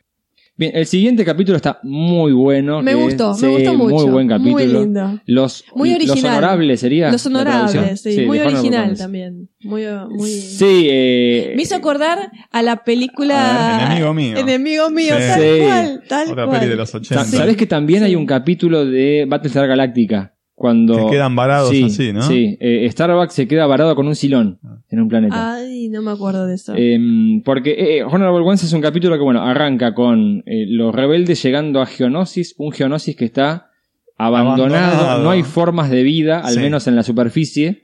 Y lo Eh, que no pueden detectar una forma de vida, pero hay mucha chatarra, encuentran- espa- chatarra espacial flotando. claro, son indicios de la construcción de una gran arma en la órbita de Genosis. Claro. Que bueno, todos sabemos de qué se trata. Claro.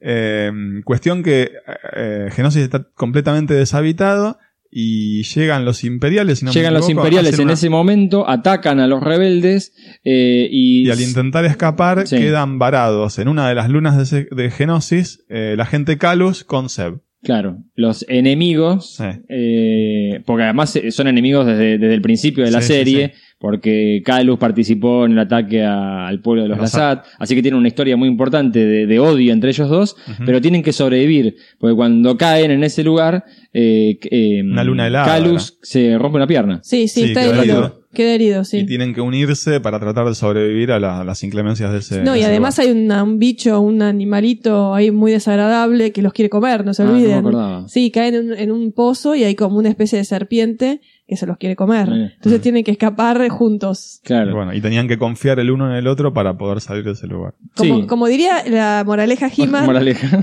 Eh, este, otra vez hay que a veces unirse con, con quien menos pensás, Claro. aliarte para, para sobrevivir, ¿no? Sí, es, es una historia que, como decíamos, es- la han realizado en, en otros lugares, pero está muy bueno que lo traigan acá. Lo que está bueno también es mostrarte que eh, más allá de eh, lo que uno pueda pensar a veces de, de- del imperio o de lo que está compuesto por personas que a veces pueden tener también actos honorables, eso es lo que a mí me gustó, como Sí. que al final del día entre Seb y Calus no había tanta diferencia.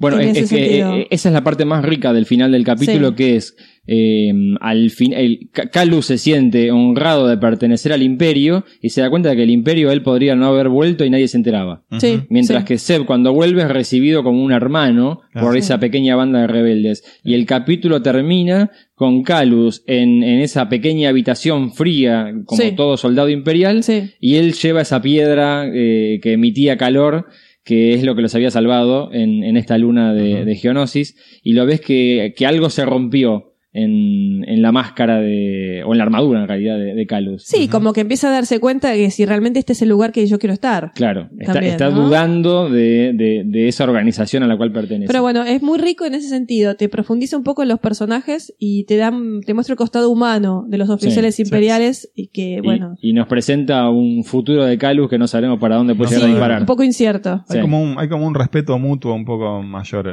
después de este episodio. Sí. Sí. Porque Calus sí. confiesa que él no estuvo de acuerdo con la aniquilación de, Lazan, de los Lazan y, Claro. y, y bueno, y Seb como que lo entiende, eso estaba dentro de una estructura militar y no le quedaba más remedio que seguir órdenes. Claro. Sí, a partir de ahora, como dijiste vos, Mariano, empiezan a ver capítulos bastante buenos. Sí, sí, es como que ya superamos la, la Sí, etapa de presentar sí. personajes y cosas por el Sí, estilo y empiezan sí. a meterse de lleno en, en historias que son muy buenas.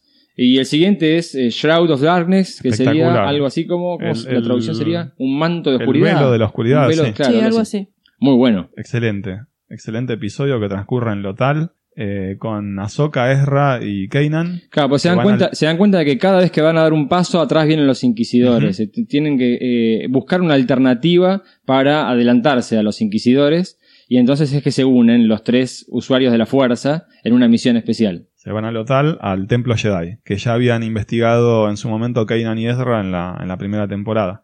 Bueno, y ahí cada uno de los personajes tiene una visión distinta. Sí. Sí. Muy buenas las tres. Eh, Ezra tiene una visión de Yoda. Lo ve a Yoda, hasta ahora lo había escuchado nada más. Lo ve, es cierto, Sí. es cierto, ahora lo ve en una materialización. eh, y le, le da una pista, le dice que encuentre a Malacor. Sí, Que bueno, eso es todo lo que le Es dice. todo lo que le dice, nada sí. más. Eh, Kanan tiene una visión de el- un guardián del templo Jedi. Que, Que le advierte. tremenda, tremenda tremenda le advierte, le advierte que Ezra eh, está teniendo tentaciones hacia, hacia el lado oscuro. Y- Hasta ahí. Sí, otra Y- cosa que pasa en, ese, en esa parte, en esa visión, es que se enfrentan en un combate El guardián del templo Jedi. y Kanan, a pesar de que pelea muy bien, no tiene manera de vencerlo. Sí. Hasta que se da cuenta, al igual que Luke al final del regreso del Jedi, que a veces para ganar no hay que pelear. Sí. Y finalmente Ahsoka, que tiene la visión. Pará, más- pará, pará, pasa algo más ahí. No, pero pasa después. Ah, bueno. Pero pr- primero contemos las dale, visiones. dale. Ahsoka que tiene la visión de Anakin y Vader. Mm, Ahí es donde sí. tiene la, La revelación. casi la, la seguridad de que Sí. Vader es Anakin Sí. en ese momento. Y que, bueno, ella empieza a sentirse culpable por haber abandonado la orden y que, y que después, bueno, los Jedi hayan, hayan caído y desaparecido. sí. Y ahí llegamos a que llegan los inquisidores a- Sí. al templo lotal, los encuentran, y en ese momento se revela que el guardián contra el que Kanan estaba luchando no era ni más ni menos que el inquisidor. Sí. Y ahí, ahí yo empecé a Tremenda pensar, ¿qué- revelación. ¿para qué significa entonces? ¿Que el inquisidor había sido un Jedi? Eh, significa, me parece, que todos los inquisidores fueron Jedi. En Ah, algún momento. sí. Claro. Todos los Porque yo cuando la vi Jedi. dije, ¿qué significa esto? Sí. O sea, fue un Jedi, evidentemente está, aso- está asociado Claro. con el templo de alguna Claramente manera. todos los inquisidores son muy buenos usuarios de la fuerza, pero no son Sith. No tuvieron el aprendizaje en la oscuridad Sí. de los Sith. Pero y entonces, además Sith siempre hay dos, así que Y además siempre hay dos. ya está. Eh, entonces el inquisidor era un Jedi. el inquisidor no solamente era un Jedi, sino que era un guardia, del, templo, Jedi. Sí. Sí, fue Sí, muy buena, fue muy, buena. buen capítulo. Muy, muy bueno. buen capítulo. Bueno, y el- el- la sombra esa del, del inquisidor, del, del antiguo protector de- del templo Jedi, es la que retiene a los inquisidores para que ellos puedan escapar del templo y la llegada al final del capítulo de Vader. de Vader. Y bueno, ahí te da, ahí, y ahí es donde el imperio se hace con el templo Jedi en los Dolph. Queda bajo el poder del Claro. imperio. Claro. Muy, buen capítulo. La parte, la verdad, esa parte de, de las tres visiones en paralelo, el momento en el que aparece, que, que la figura de Vader se transforma en la figura de Anakin Ah. y el reconocimiento de Ahsoka es genial. Es- Que es le dice algo bueno. así como, mira lo que, mirá lo que pasó porque te fuiste. Claro, le echa la culpa a ella. Sí. Eh, es, Sí. es muy buen capítulo. Sí. sí. Bueno, y después de este muy buen capítulo, Viene otro muy buen capítulo. no, sí, ¿cómo que no? Era bueno. El eh, The Forgotten Droid, el droid olvidado. no, ese, ese es el que yo me lo dormí. Por ahí pasó lo bueno en el momento que yo lo Yo dormí. creo que te pasó eso. Es posible, porque no. Lo dejan a Chopper eh, a que cuide la nave mientras van a una misión. No me acuerdo que tenían que. Chicos, que yo ir tengo una regla de oro últimamente, A ver. discúlpenme que yo se las diga, pero cada vez que el protagonista es un droide, el capítulo es para chicos. No, No. No. La- Y- con- hay, hay dos o tres de Clone Wars que te daría la derecha, Bien. pero acá no, me parece que no. A Chopper es un gran personaje, Es a mí me bueno. encanta. Sí, Bueno, pero que sea protagonista, eso De- me de- hace ruido. De hecho, de hecho, en este capítulo le dejan encargado que cuide la nave y él se distrae porque ve una pata. Y a él le falta una- tiene las patas disparejas. Bueno, está, está todo armado con pedazos que sobraron. Sí. Eh, y se va como loco a negociar con un A ver si la puede, Sí. si puede conseguir esa, esa pierna Es que como no puede se la roba. Sí, Bueno, hasta ahí llegué y me Es pareció genial. divertido. Creo que después Bueno, me dormí en el- porque en no, el no me acuerdo más nada. En Sí, el cuestión que, se- claro, mientras él está robándose la pierna, él se va, se van los, Los rebeldes se los van. rebeldes se van en la nave y Eh, él no tiene más remedio que escaparse a un en un carguero en un carguero imperial. de muy buen diseño también Sí. el carguero. genial. Eh, y a, a bordo de este carguero conoce a otro droide que es buenísimo. AP5. AP, AP5 o AP5, que es un, un droide como el, lo conocemos como el droide de la Estrella de la Muerte. Sí, un, un droide de protocolo. Eh, sí, pero de los Bueno, que veíamos a bordo de la Muerte con esa cara medio como insectoide, Sí, que salió el muñequito de, de Kenner sí, sí, también. sí, estaba. La voz es buenísima. Sí. La voz está muy bien hecha. Vos me dijiste que te recordaba a alguien. Me- Ah, Sí, a- al de Duro de Matar y a. Alan Rickman. Alan Rickman, Alan sí. Rickman. al Tiene una voz muy y al de parecida. Harry Potter, Sí. sí. Eh, muy bien hecho, muy bien hecho el- ese personaje. Y bueno, en un diálogo que tienen ahí entre ellos dos, presentan las dos personalidades de los droides, porque Chopper es un descontrolado, es un desastre, eh, pero es un rebelde en sí mismo y tiene un aprecio por el grupo, mientras que el otro es eh, un droide electrodoméstico. Sí, no- sí, no- es un droide de inventario. Claro. Específicamente. en Eh, él, nave. él- él jamás se vería como con personalidad, jamás se vería con amigos, de hecho. Sin embargo, se hacen amigos. los Y dos. terminan haciéndose amigos Sí. entre ellos dos. Bueno, ahí es donde nos enteramos un poco más que Chop, los dos, tanto AP5 como Chopper, participaron de las guerras clones. Son veteranos de la Son guerra, veteranos. Y que Chopper era un droide eh, astromecánico en un E-Wing. Claro, y que en la participó en la batalla de Ryloth y ahí es cuando llega a manos de Hera. Claro, se estrella la nave y Hera lo rescata. Claro. Y, y a- y al droide este le, le llamaba la atención. ¿Cómo una, una persona va a rescatar a un droide? Claro, una cosa rara. Son, exacto. son descartables. claro. Si se dan cuenta, todos estos capítulos que estamos mencionando son todos capítulos que hacen hincapié en un personaje para mostrarnos un poco el pasado Sí. de cada uno, ¿no? Sí, sí, sí, Son los capítulos de presentación y Chopper no había tenido una, Seguro, por eso un desarrollo de su personalidad. como, como mostrando el pasado de cada personaje. Sí. Y está bueno eso. Eh, Bueno, y este droide era un droide militar que eh, se encargaba de analizar las tácticas militares de, de los clones. Menciona en un momento algo muy gracioso que tenía, sí, porque teníamos un 70% de efectividad, como si fuese un dato claro. maravilloso. Eh, lo, lo bueno es que de esta amistad surge un dato que les va a servir mucho a los rebeldes, que es una posible base Sí. para poder instalarle de este amigo de, de Chopper. Por eso el siguiente capítulo se llama El misterio de la base de Chopper. Sí. ¿Sí? Porque cuando los rebeldes llegan a este mundo, que es un mundo que parece que no tiene formas de vida, ¿sí? parece un mundo desértico, pero en realidad vemos que muchas de esas cosas que parecen rocas, en realidad son seres vivos. Sí. Un poco complicados. Sí, hay algunos que parecen caracolitos que son muy Sí, entretenidos, muy tiernos. pero aparecen las arañas de Macquarie. Sí. Las arañas de Tolkien son. Eh, claro, sí, cumple el mismo rol que. Pero, pero el diseño. Bueno, igual, claro, sí, digamos, de- de- tienen esa onda, pero el diseño. el diseño era el de Macquarie en, Sí. en Dagoba. Sí, eso había pensado, seguro, sí. seguro. Pero Son yo la- las enseguida. arañas Krikna. Pero enseguida me remitió a Tolkien. Claro, No, sí. Sí, sí, cumplen sí. el, mismo, el mismo rol. Sí, sí. Ninguna araña es buena, aparentemente. Eh, Sí, no sé, genera una cosa. Sí, de- Roberto le debe estar costando escuchar este capítulo. Eh, bueno, eh, en este capítulo entonces vemos que eh, los rebeldes tienen que instalarse en un planeta que es ideal, es óptimo, porque nadie lo, lo conoce, no están en las cartas de navegación, pero tiene este gran problema de alimañas complicadas. Sí. Y en el medio de explorar el mundo es que Rex y otro personaje que se me fue el nombre. La teniente Dicer. Ahí está. La Teniente Dicer, estoy indignado con esta serie. Pará, pará.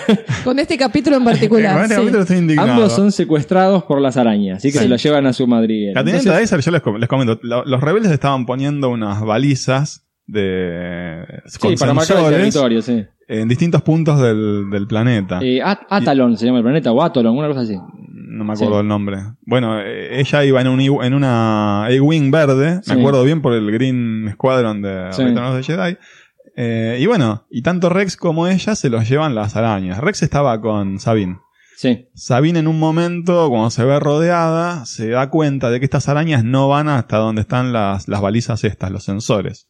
Porque por las ondas electromagnéticas la- las repelen. sí. Bueno, cuestión que el grupo los va a buscar a las cuevas donde se habían, las arañas se habían llevado a los rebeldes.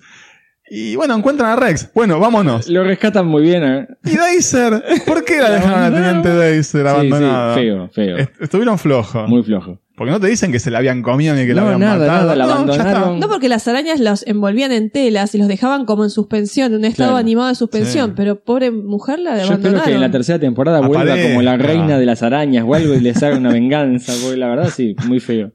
Eh, bueno, y es un capítulo que termina. Ahí se dan cuenta de que con esas balizas en realidad logran mantener a raya también a las arañas. Claro, Que y, es como y que- hacen un perímetro con las balizas para que no avancen a la base rebelde que están armando. Y es un capítulo que termina con eh, Kanan, Ezra y Ahsoka que Ah, tienen que ir sí. hacia una misión por su cuenta. Sí. Y lo, Sí. lo que Sí. le dice Kanan es que tienen que lidiar de una vez por todas con los inquisidores, inquisidores. que siempre, o sea, eh, si no terminan ese tema, van a estar siempre atrás de los rebeldes y siempre encontrando las bases que ellos instalan. Aparece un símbolo que va a reaparecer más adelante, que es un búho sobrevolando sobre los héroes Sí. al final de este capítulo. Sí. Un búho blanco. No sé si sí, un, gran búho o un significado. grifo. Es pero un, Ahora lo vamos a tiene, tiene un nombre, ¿no? No sé si tiene ¿No tiene nombre. un nombre? ¿Lechuza? No, pues no, pero es una lechuza, pero tiene como una cola de Sí, lagarto. cola por eso sí. es como un grifo, una cosa medio, medio extraña. Pero, Lo que pasa es que la lechuza, la siempre es el símbolo de la De- sabiduría claro, y también de la, de la vida. claro. De la vida, de la resurrección, del ciclo de la vida también, ¿no? No se olviden que la lechuza es el símbolo de la diosa Hera, Ajá, ¿eh? este, de que es la esposa de Zeus. claro. Bueno, veremos, pero, pero ahí es donde hace esa aparición arriba del, del grupo. Ah. Y el siguiente es un capítulo doble, que es el capítulo que pone fin a la temporada. es el único capítulo que dirigió Filoni en soledad. Había Ah, dirigido mirá. otros dos episodios Mirá. con otros directores. Eh, con Bosco en G, nu- nunca sé Mirá. cómo se pronuncia, pero ese Sí. es el único que dirigió el de, la- de esta temporada. mira, bien. Bueno, es un capítulo que Filoni hace 10 años que viene pre- preparándolo. Sí, ¿no? Él, él dice que hace 10 años que viene haciendo bocetos y cosas por el estilo. Ah. Bueno, los rebeldes, eh, este grupo ¿Cómo, de rebeldes. cómo se llama el episodio? Se llama El Ocaso del Aprendiz. Ah. ¿Sí? Es- Ah. sí. Elocuente, elocuente. Bien, es un capítulo donde Kanan, Ezra y Ahsoka, junto con Chopper, se embarcan en una misión hacia Malacor, hacia ese planeta. Malacor es un planeta que ya formaba parte del universo expandido y que había jugado un rol muy importante en el universo expandido, así que de vuelta fue algo muy bien recibido Ah. por muchos fanáticos, particularmente de las historias que pasaron hace miles de años En la eh, antigua, la antigua en República. lo que era la antigua república. Es un, contemos que es un planeta Sith que estaba prohibido para los Jedi y que ellos encuentran en una de las cavernas subterráneas del planeta un templo Sith. Claro, y es un, es un lugar donde, eh, según la- lo que soy leyendas, ocurrió una batalla muy importante entre los Sith y los Jedi donde Ajá. murieron por miles. ¿sí? Ahí, ahí pasa algo que tampoco me, me gustó demasiado. A ver, pasan unas cuantas cosas. Muchas no, cosas. Primero, una- aparece el, el tercer inquisidor. ¿Eso es lo que no te No, gustó? no, no, lo que no me gustó es algo muy que pasa medio A ver, desapercibido. a ver. Eh, cuando le cuentan que había habido una batalla entre los Jedi y los Sith, Ah, eh, sí. Ezra encuentra un lightsaber Sí.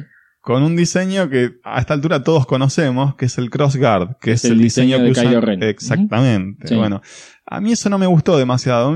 Yo hubiese preferido que el diseño de Kylo Ren fuese único y no una versión antigua, porque cuando vimos originalmente el lightsaber dijimos, bueno, esas dos, eh, esos dos Sí, hojas dos que hojas salen del del costado. costado son por la inestabilidad del lightsaber. Claro.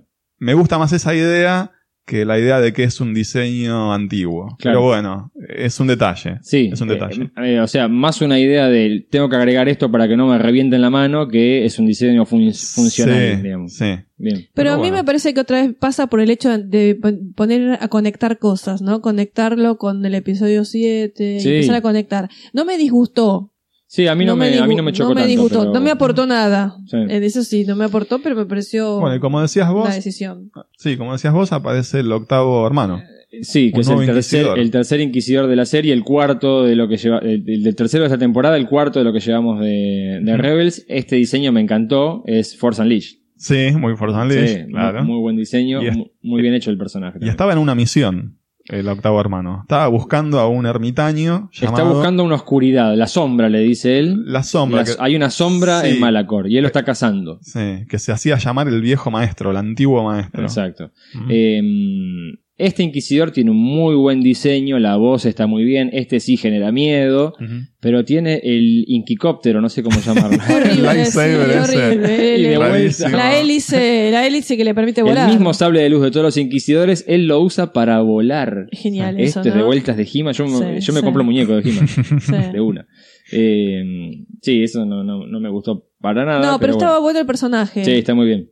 Bueno, el, el grupo se va a separar, se rompe el piso ahí, Ezra cae en, en- en un nivel inferior, y entonces Kanan y Ahsoka siguen avanzando hacia el, el templo Sid, mientras que Ezra se encuentra con una presencia, con este viejo maestro, Sí, que no es ni más ni menos que Maul. Maul, el regreso de Maul. Ya no Darth Maul, sino Maul, a secas. Qué Los loco, que no qué- qué vieron loco- Clone Wars, qué loco- no, quería Sí. acotar algo antes que me olvide. Qué loco que Ezra eh, se separa del grupo. sí, Qué loco que desciende un nivel. es cierto. es eh, cierto. muy y en los abismos, claro, Vos en los siempre con abismos ese más- ojo especial para darte Sí. cuenta de cosas que no vemos los otros. y en los abismos más profundos encuentra su mayor temor, su doble oscuro, podría Sí, Su llamarse. su alter ego, su némesis, no sé. Pero yo lo veo como que él desciende a lo más profundo de su propia conciencia cuando cae en este sector. Buenísimo. ¿Sí? Y ahí se encuentra con Moll, Claro. que sería como su parte este, eh, oscura. ¿no? De hecho, bueno, Moll es el que lo va a empezar a introducir Claro, en, en claro. el uso de la, de la, El lado oscuro. del lado sí. oscuro, ¿no? Bueno, Eh, Maul no había muerto en la amenaza Claro, los que, no, los que no vieron Clone Wars nada dicen, ¿qué pasó acá? Sí, ¿Qué me, qué me. Perdí? Bueno, en Clone Wars aparecía Maul. Claro. Y, con un hermano del planeta... ¿Cómo se llamaba? De Datomir. Datomir, De Datomir. que era Saballo Press. Press. sí. Sí. Muy qué, buena. qué buen personaje, Sí, qué buena historia. Toda la historia de, de, Sí, de Maul buenísimo. en, en Clone Wars es brillante, pero el que no Sí. vio Clone Wars, por eso mi recomendación al principio, Sí. el que no vio Clone Wars no entiende qué está pasando, pero todo el arco de Darth Maul en, en Clone Wars es brillante. lo Muy bueno. Todo el arco de Datomir, porque también le Sí. incluye Sí. a, a A Sash Ventress Sí. y todo es muy bueno. La hermana madre. Talsin, todos esos personajes son muy buenos. sí, muy bueno, cierto. muy bueno. Pero bueno, Maul sigue vivo, Maul sigue molestando por Sigue acá. dando vueltas. Y Está un poquito envejecido, ¿no? Le han pasado Claro, algunos un años. poco. Claro, un ¿cuánto tendría acá? Eh, 70 años, No, por lo no, menos. menos, no, pará, no. No, menos 50 y porque- algo, calculo. Sí, porque ¿Ah, la sí? amenaza fantasma fueron 30 años antes de, de New Sí, Hope, ¿no? sí, sí, más o 30 menos. años. Sí, 32, o sea, hace 32 creo que Vein- Ponele que hace 25 años que pasó Sí. la amenaza fantasma y él tendría más o menos 30 años, por ahí. Sí, Sí, ah, en los 50 y 50 y algo tiene, sí. tiene Darmol en este momento. Eh, medio Darmol, en realidad. Sí, Eh, es verdad. Y lo que vemos es que, como dice Nico, ya no es más Darth Maul, ya, no Maul. es, ya no es más un Sid. Maul. Es Moll. En Clone Wars se ve un poquito más de lo Sí, que por, le ha pasado. porque, porque pierde su título. Exacto. Eh, y bueno, él está en un camino de buscar algo en ese templo Sid y necesita la ayuda de un aprendiz. Porque ese templo, comentemos que no lo puede abrir Como una persona Sid, sola. Claro, siempre como tiene es que Sid, haber tiene que siempre que haber dos. Eh, bueno, ahí van a empezar este camino paralelo. Algo Kanan- parecido, perdóname, algo Sí. parecido con el templo de Lotal, que también lo tenían que abrir el maestro Claro, y el aprendiz. Claro, En este Es caso de los Jedi. es verdad. Bueno, eh, van a ir avanzando y en, en muy poco tiempo de televisión vemos una, una explicación de cómo un maestro del lado oscuro puede ir convenciendo y engatusando a un aprendiz Jedi, que en las precuelas no lo vemos. No Pero acá vos decís, es genial. Pero está muy bien llevado. Con muy acá. pocas líneas de diálogo te vas dando cuenta cómo un maestro del Cid o un guerrero Cid puede ir presentándole la otra manera de ver las cosas para que caigas en el lado oscuro sin darte cuenta. Porque lo que Ezra se cree realmente que está ayudando a una persona que quiere eh, el bien del grupo. Sí. Lo que episodio 3 para mí no lo pudo lograr. Que las precuelas, claro, que las precuelas es, es como todo muy rápido en las precuelas. Sí. Bueno, Especial- tan- Especialmente episodio 3. Sí. Pero bueno, ya lo vamos a hablar en su momento. Sí, por favor. Eh, pero bueno, tanto Clone Wars como en este capítulo te demuestran que, que cuando un fanático es el que maneja la historia, te puede llevar muy bien Sí. hacia en qué momento, sin darte cuenta, pasaste de ser un Jedi Sí. a estar en el camino Es del lado que oscuro. ahí te das cuenta cómo la línea es tan delgada Sí. y es tan, tan, tan chiquita la diferencia que hay, que casi se diría es una diferencia de tono mental, podría llamarse. Y cómo es tan fácil pasarse al otro lado Claro. sin darte cuenta casi. Porque además, fíjate que eh, Darth Maul no está yendo por el egoísmo de Ra, no está diciendo, "Ah, vení por este lado que vas a ser más poderoso. No, va fuera". por otro está lado. yendo por, vení por acá porque es la mejor manera de salvar a Sí, todos tus amigos. totalmente. Vas a cometer un acto bueno más allá de la forma. Bueno, a ver, es lo mismo que hace el emperador con Luke Sí, en el eh, regreso, algo claro, parecido. Ahí sí, sí. ¿No? Cuando él trata de convencerlos, la única manera, unite a mí y vamos a salvar a tus amigos. Claro. Hay, un, hay, hay una tentación justificando las acciones. Claro. Es lo que se llama el fin justifica los medios. Exacto, exacto. Eh, bueno, en, a medida que van a ir avanzando en este rompecabezas que es el, Templo el. Templo Sid, van a lograr eh, entrar, eh, Maul, oh, perdón, Maul con, con Ezra, y van a lograr hacerse con el Holocron Sid. Un holocrón piramidal que está ahí en el medio de, un, de una fuente de energía, ¿no? Sí, O- o sí, no sí, lo está contenido en el medio de una, de una fuente de energía. Cuando salen se encuentran con que los tres inquisidores están atacando a Kanan y a Sokka y ahí es donde Maul empieza a mostrar como que los quiere ayudar y que los inquisidores son su enemigo. Sí, bueno, también él actúa también por venganza. Convengamos que Claro. si, no si- terminan exacto. buenos, no quedan buenos No, términos con El imperio. ni con el imperio. Si vemos claro. Clone Wars, Claro. vamos a ver que viene como una, una cuestión de, de resentimiento y Claro. de, vengan- de venganza hacia, hacia, bueno, hacia el imperio Claro. y hacia los Sobre todo a inquisidores. Sirius, al emperador. Seguro, seguro. Pero bueno, en este momento Maul se suma a la banda y los ayuda a sacarse de encima a los inquisidores. Y un Y poco, un poco violento también porque... es bastante sangriento este Sí, episodio. sí, como lo, sí, porque en definitiva los, los matan a los tres inquisidores. Sí, sí, sí, Sí, pero casi, muy violento. ¿eh? Casi hace que Ezra mate a- al quinto hermano, si mal no Sí, recuerdo. sí, estuvo a punto. Eh, estuvo a punto. Sí, pero se lo termina matando a él a los tres o. No, los termina matando. No, Sí, creo que los matan. a los- el, los último, el, el último el octavo, se- el octavo hermano es el se que se le rompe el cae. inquicóptero y Sí. se cae al abismo. Eh, pero sí, los tres terminan. el sablecóptero. El sablecóptero. Eh, Bueno, pero estos inquisidores habían avisado a Vader que el grupo de rebeldes estaban Claro. acá en Malacor. Claro. Bueno, a partir de ahí ellos van a ir ascendiendo por un juego de plataformas onda Donkey Kong eh, que los lleva hasta la cima, donde, según Moll, van a poder activar el templo Sid. Y ahí nos enteramos que no es solamente un templo, sino que es una gran arma. En el medio de todo esto, cuando Moll se da cuenta de que ya ha logrado su objetivo y que Ezra está yendo camino a Con- activar el arma. convengamos que Kanan se da cuenta y trata de disuadirlo. Sí, Kanan todo el tiempo. Bueno, Ahsoka también lo conoce a Moll, Sí, obviamente. claro. Sí, Y dice, sí, ¿qué, sí, qué- sí. qué juego está jugando? Le pregunta Sí, a Moll. Pero sí. Moll le vende muy bien esto de, no, no, ustedes ya no son mi enemigo, mi enemigo es otro. Sí. Entonces al principio medio como que lo compran. Pero en el momento en el que Moll despacha a Ezra para que active el arma o el templo Sid, es cuando él se da vuelta y se encarga de limpiar estos dos obstáculos que son Claro. y Ahsoka, o intentar hacerlo. Cuestión que a Kanan lo deja ciego. Le Tremenda sí, escena, es una escena tremenda impresionante. Le, le tira el lightsaber encima Muy y, bien hecho. y queda No, ciego. po- Pobre. Y mm, bueno, pelea con, con Ahsoka. Ahí, ahí es donde destruye mi teoría de que Kanan era Lord Santeca. Bueno, Yo hasta ahí sí. estaba convencido de que Sí. Kanan era Lord Santeca. Ah, bueno, no. Sí, creo que lo habíamos mencionado Lo habíamos ¿no? en uno de charlado, los sí.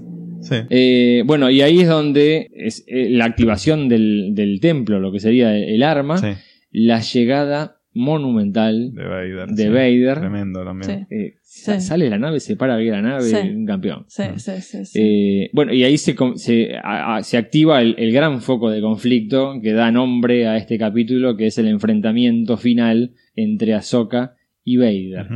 Un, cap- un- un combate que arranca con una Ahsoka que está convencida de que el que está ahí adentro es eh, Anakin. Un Vader que le dice, no, no, eh, Anakin, Anakin era débil más". y yo lo destruí. Sí. Entonces Ahsoka dice, bueno, entonces, si no sos él, y si vos lo destruiste, me voy a vengar. Sí. Eh, y Vader le dice la frase, sí. Vader le dice que la venganza no es un camino Jedi, haciendo alusión al título fallido de la venganza de, los venganza. Jedi, Sí. después el regreso del Jedi. Y la frase de Ahsoka. Si la venganza no es un camino Jedi, pero yo no soy un Jedi. Es verdad, sí. Onda, yo Sí. no soy un hombre Sí. en El Señor de los Anillos. Totalmente. To- es una buena El resolución. mismo, el mismo estilo. Bueno, y puede ser porque Filoni es recontra fanático de ¿De El Señor de los? Anillos. Ah, de, no Tolkien. sabía. de Tolkien en general. Se No leyó sabía. todo lo que hay de Tolkien. No sabía, pero Eh, bueno, tiene, ser. tiene mucho sentido lo que me Claro. estás diciendo ahora. Eh, bueno, y ahí se produce ese combate entre ellos dos, que es tremenda la Pelean coreografía. un rato largo, sí. Un combate con toda la energía, Sí. con toda la fuerza. Con de- todo lo de que eso dos. implica, simbólicamente. Con los dos lightsabers con to- blancos. con todo lo que eso implica, ¿no? Simbólicamente es terrible. Sí. Es, es, es muy. Si vos viste, si uno vio Clone Wars y sabe la relación que tenía Anakin Claro. con Ahsoka, Era muy, muy cercana. sí, es como muy, muy triste, sí. ¿no? A mí Bueno, me- cuestión me- que, que sí. Vader la arroja como de un de una saliente del templo y va hasta la cima donde estaban Ezra y Kanan. Sí. Kanan que venía acompañado de, con Chopper porque estaba, no, no Medio veía. lazarillo, Sa- se había puesto un casco de un guardia. Se había puesto la máscara Jedi. de un guardia de templo Jedi, sí. Y bueno, y lo vence a Mol, a, a Mol, digamos, lo- lo- también lo tira del templo sí, en un momento y bueno, y ahí queda. sí, sí, ¿no? sí, no, no es que muera. Eh, claro. Llegan a la cima y está el holocrón en el medio de este de esta estructura que, Sí. que- tipo un arma que va a disparar. Claro. ¿Mm? Juntos, Kanan y Ezra logran sacar el holocrón tratando de desactivar eh, esa arma, Pero llega Vader. pero llega Vader. Claro. Eh, y usando la fuerza co- atrae al holocrón Sith y los va arrastrando a ellos. Sí. Eh, y bueno, en el último momento, cuando están por. Se enfrentan Vader y Ezra, eh, le rompe el, lai- le rompe el No, eso sí, sí, fue- había sido antes. Pero en, en ese momento es el regreso de, de, de Ahsoka. de Ahsoka, sí. que lo ataca medio por la espalda a, a Vader. Claro, cuando y estaba le- tratando de- de le- recuperar el le hace una herida en el casco. Sí, pero Sí. ahí dice una frase muy, muy interesante. Ella dice, no te voy a volver a dejar. Eh, En ese momento, cuando, cuando ella le corta la máscara, le corta Sí, el casco, Ahí dice. Se le escucha la rompe, voz. le rompe la armadura a Vader. Sí, y se la ve voz la que se cara de escucha Vader. Es la voz, eh, y eso es una genialidad de Filoni. Sí. Grabaron la misma línea, el, el que hizo la, la voz de Anakin en Clone Wars, Clone Wars. con James Earl Jones, y las voces quedan montadas, Sí. y se escuchan las dos voces, la de Vader y la de Anakin, y ahí es donde le cae la ficha a Ahsoka de que es Anakin realmente el que está ahí atrás, eh, y es tremenda esa escena. Sí, porque ves nada más el ojo de él y, y la ceja no es una- le hace como una hendidura Sí. al casco. Y él la llama, de le la dice cara. Ahsoka. Sí. Eh, ¿A ustedes qué les parece? El- en ese momento, ¿es Anakin o es Vader? ¿Qué pregunta? O sea, ¿logró Ahsoka de alguna manera romper esa armadura de Vader más allá de, de- de lo, de Físicamente, lo sí, literal? claro. Para mí no, para mí es Vader. Bueno, ¿por qué? Porque no, me parece que no, no puede eh, devolver a Anakin hacia el lado luminoso en un tiempo tan breve y en un enfrentamiento así que no, no tiene demasiada. Pero es medio. eh, eh, a, a mí me- al principio me dio la impresión de que se habían conectado de alguna manera. Yo- Es que la conexión existía. Yo sí. pensé lo mismo que Mariano, Sí. pensé que por ahí ya había logrado sacar a la luz una partecita de Anakin. Y después lo escuché a Pablo Hidalgo, no sé si lo escucharon. Pablo Hidalgo dijo que el único que puede sacar a la luz a Anakin es Luke. Claro. Entonces mm, vuelvo a mi idea original que para mí no, es Vader. En todo momento es Vader. Para mí en todo momento es Vader.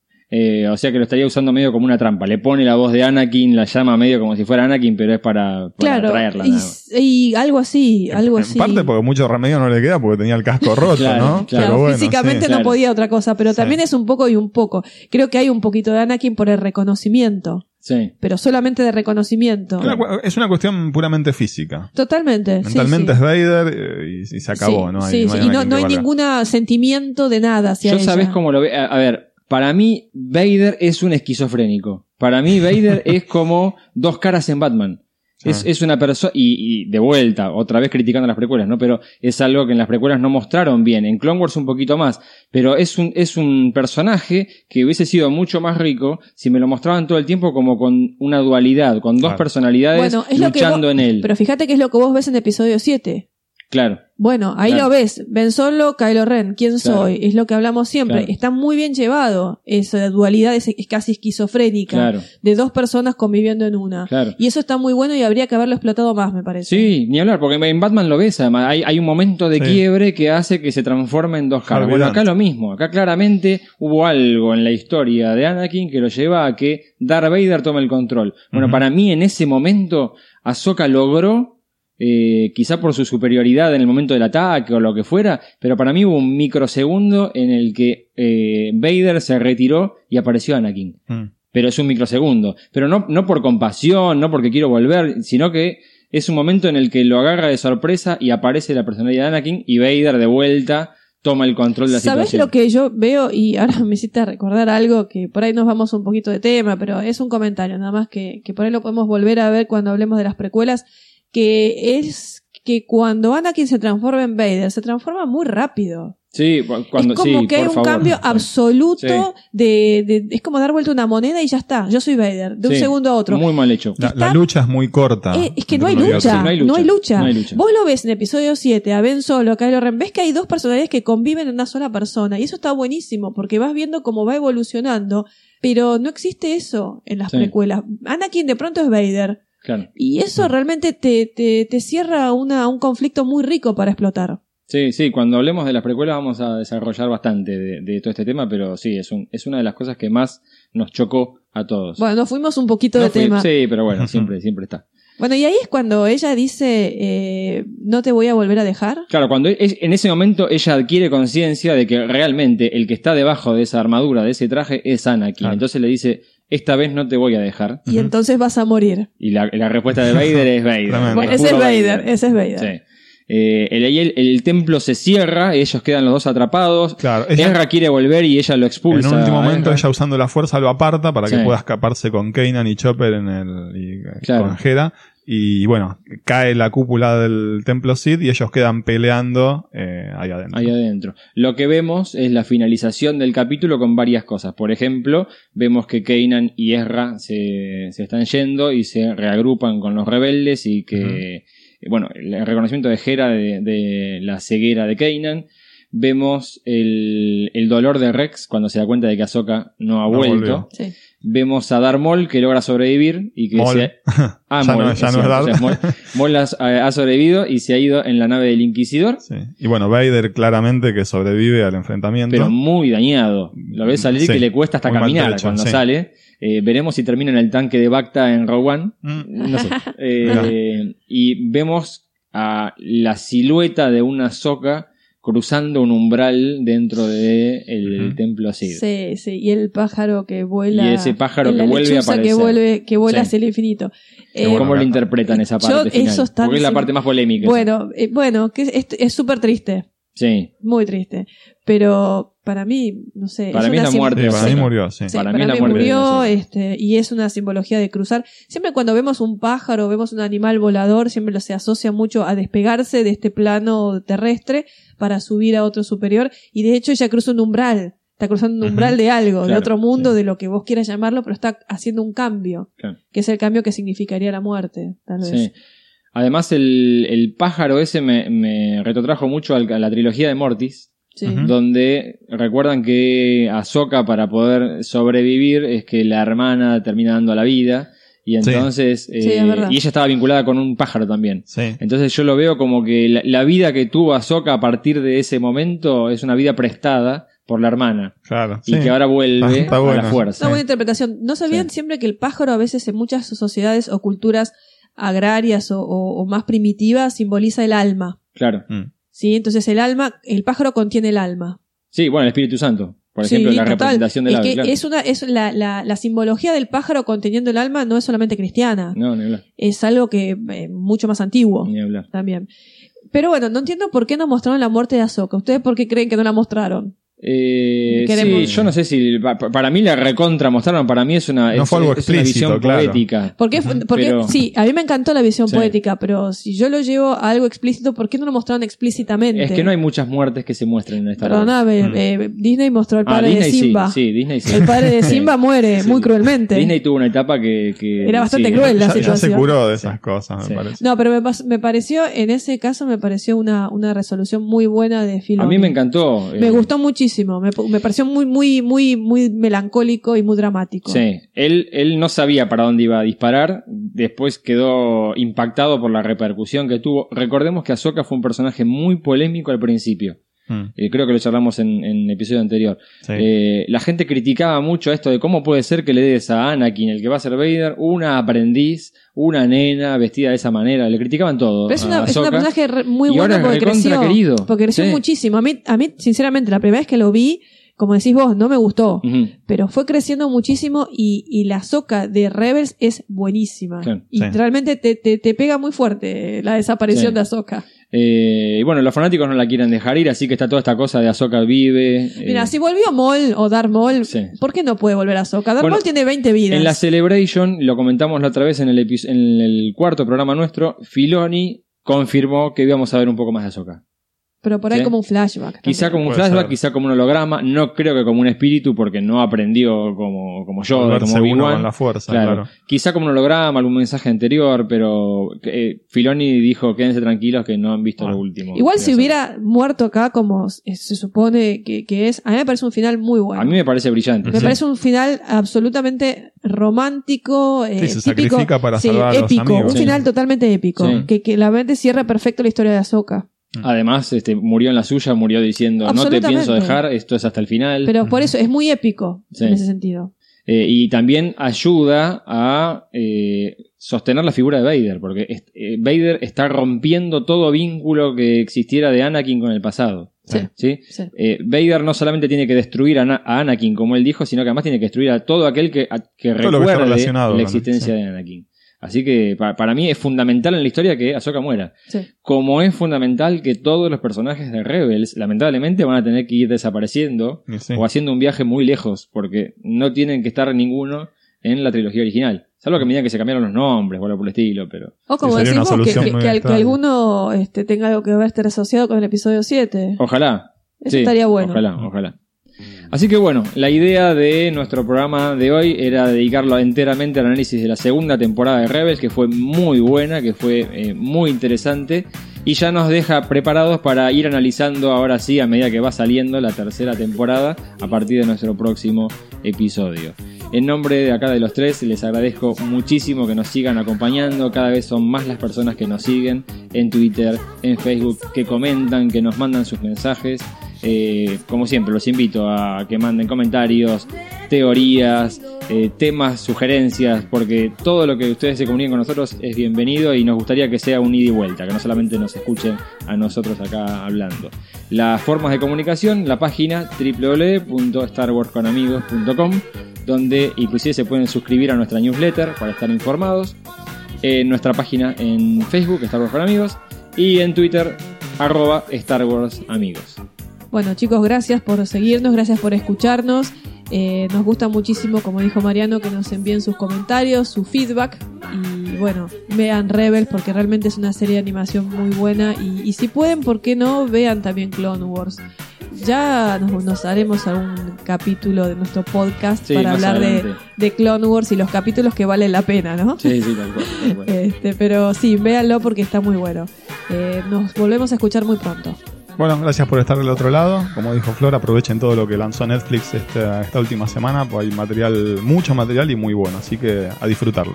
Abrazo grande y que la fuerza los acompañe, gente. Chao, chao. Chao.